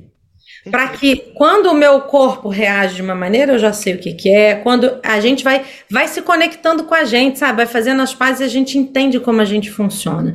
Então, é, a adaptação, ela é uma questão que existe, querendo ou não querendo. A gente vai se adaptar, não tem jeito. Muito bom. E Ana, aproveitar a letra A, estamos falando de acne, eu sei, mas não vamos deixar de falar sobre um sintoma que, na minha opinião, é muito forte, que é a ansiedade.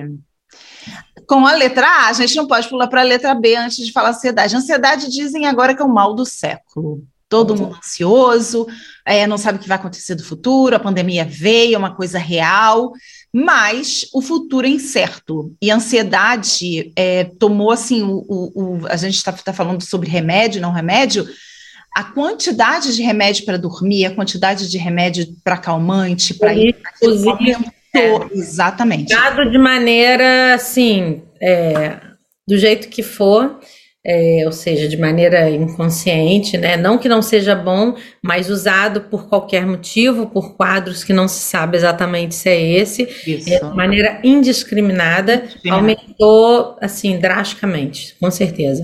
Então fala pra gente sobre a ansiedade. Muito bem. É um ótimo tema, é um tema que eu tenho certeza que incomoda todas nós, tá? Só que eu quero te trazer uma informação, Catarina. Ansiedade não é um sintoma. É como assim, não é um sintoma? Mas eu não sinto. A ansiedade, ela é um quadro que apresentam vários sintomas. Por isso, quando eu vou tratar alguém com ansiedade, mais do que nunca, a especificidade daquele quadro é o que vai me dizer o que está por trás. Porque a ansiedade. Um quadro de ansiedade. Quadro ansioso, né? Desencadeado por N motivos e que, Por se N manifesta, sintomas. e que se manifesta com N sintomas. Tem gente que Exemplo. vai é, atacar a comida, tem gente que vai perder o apetite. Ah, ok. Tem gente que vai trazer uma dermatite atrás, tem gente que vai trazer uma queda de cabelo. Perfeito. Percebe? Então, a gente é uma coisa que, assim como o remédio para ansiedade, a ansiedade em si- por si só é, acabou sendo um rótulo indiscriminado. Qualquer coisa é, do gênero, ah, eu sou ansiosa. É eu estou ansiosa, eu sou ansiosa, eu sou ansioso. E não é por aí. A gente detecta todas esses, essas, esse desequilíbrio, vamos dizer assim, é, mas ele se manifesta por vários sinais, perda de sono, e aí vai, a gente pode, eu posso fazer uma lista gigante de sintomas, efetivamente sintomas, que é, são parte desse quadro ansioso. A ansiedade, de maneira mais geral, aquela que causa aquela agonia, ai, eu não sei o que, ela é muito motivada, do ponto de vista biológico, por eu querer antecipar algo. Agora, por que eu preciso antecipar? Por que eu preciso controlar? Aí a gente vai na história da pessoa e entende onde ela precisou ser mais rápida, onde ela precisou se antecipar a alguma questão que colocou a sobrevivência dela em risco. Então, ansiedade é, daria para a gente fazer pelo menos assim um mês de episódios aqui. Ah, muito bom. Ansiedade. Vamos, hein, vamos pensar, se nossas ouvintes elas gostarem do tema, então vamos embora. Olha, Rede Conexão Mulher, arroba Rede Conexão Mulher, www Rede Conexão Mulher, Ana Guedes, www Ana Guedes, seu site. www.anaguedes.com ou no Instagram, arroba Ana Guedes com dois N's, ponto bem viver. Muito bom. Todo ano meu ano é com dois N's, tá bem? Todos o ano, tá ok, ó, arroba Ana com dois N's, Guedes, ponto bem viver. E o seu site, www.anaguedes com dois N's. Dois N's, ponto com, exatamente. Exato. Muito bom, Ana. Olha, muito bom receber você aqui mais uma vez, mais um programa aqui na Rádio Consciência FM. Muito bom que no programa da Rede Conexão Mulher, o programa da mulher, nós queremos trazer assuntos assim, que nós possamos falar de tudo aquilo que nós mulheres sentimos, queremos, buscamos, e essa transformação vem de dentro para fora sim. E muito obrigada, Ana, por mais essa participação. E semana que vem vamos falar sobre o sintoma da letra B. Não é isso? Uhum, exatamente. Então, até semana que vem, Ana. Um abraço. Obrigada, Catarina. Um beijo para todas e até a semana que vem. Finalizando mais um programa da Rede Conexão Mulher de algum lugar do mundo. E eu aguardo você semana que vem para conversar mais sobre o universo feminino e toda a sua potencialidade. Aguardo você na próxima semana. Ah, por hoje é só, pessoal, mas espero vocês no próximo programa Rede Conexão com Catarina Coelho e convidados.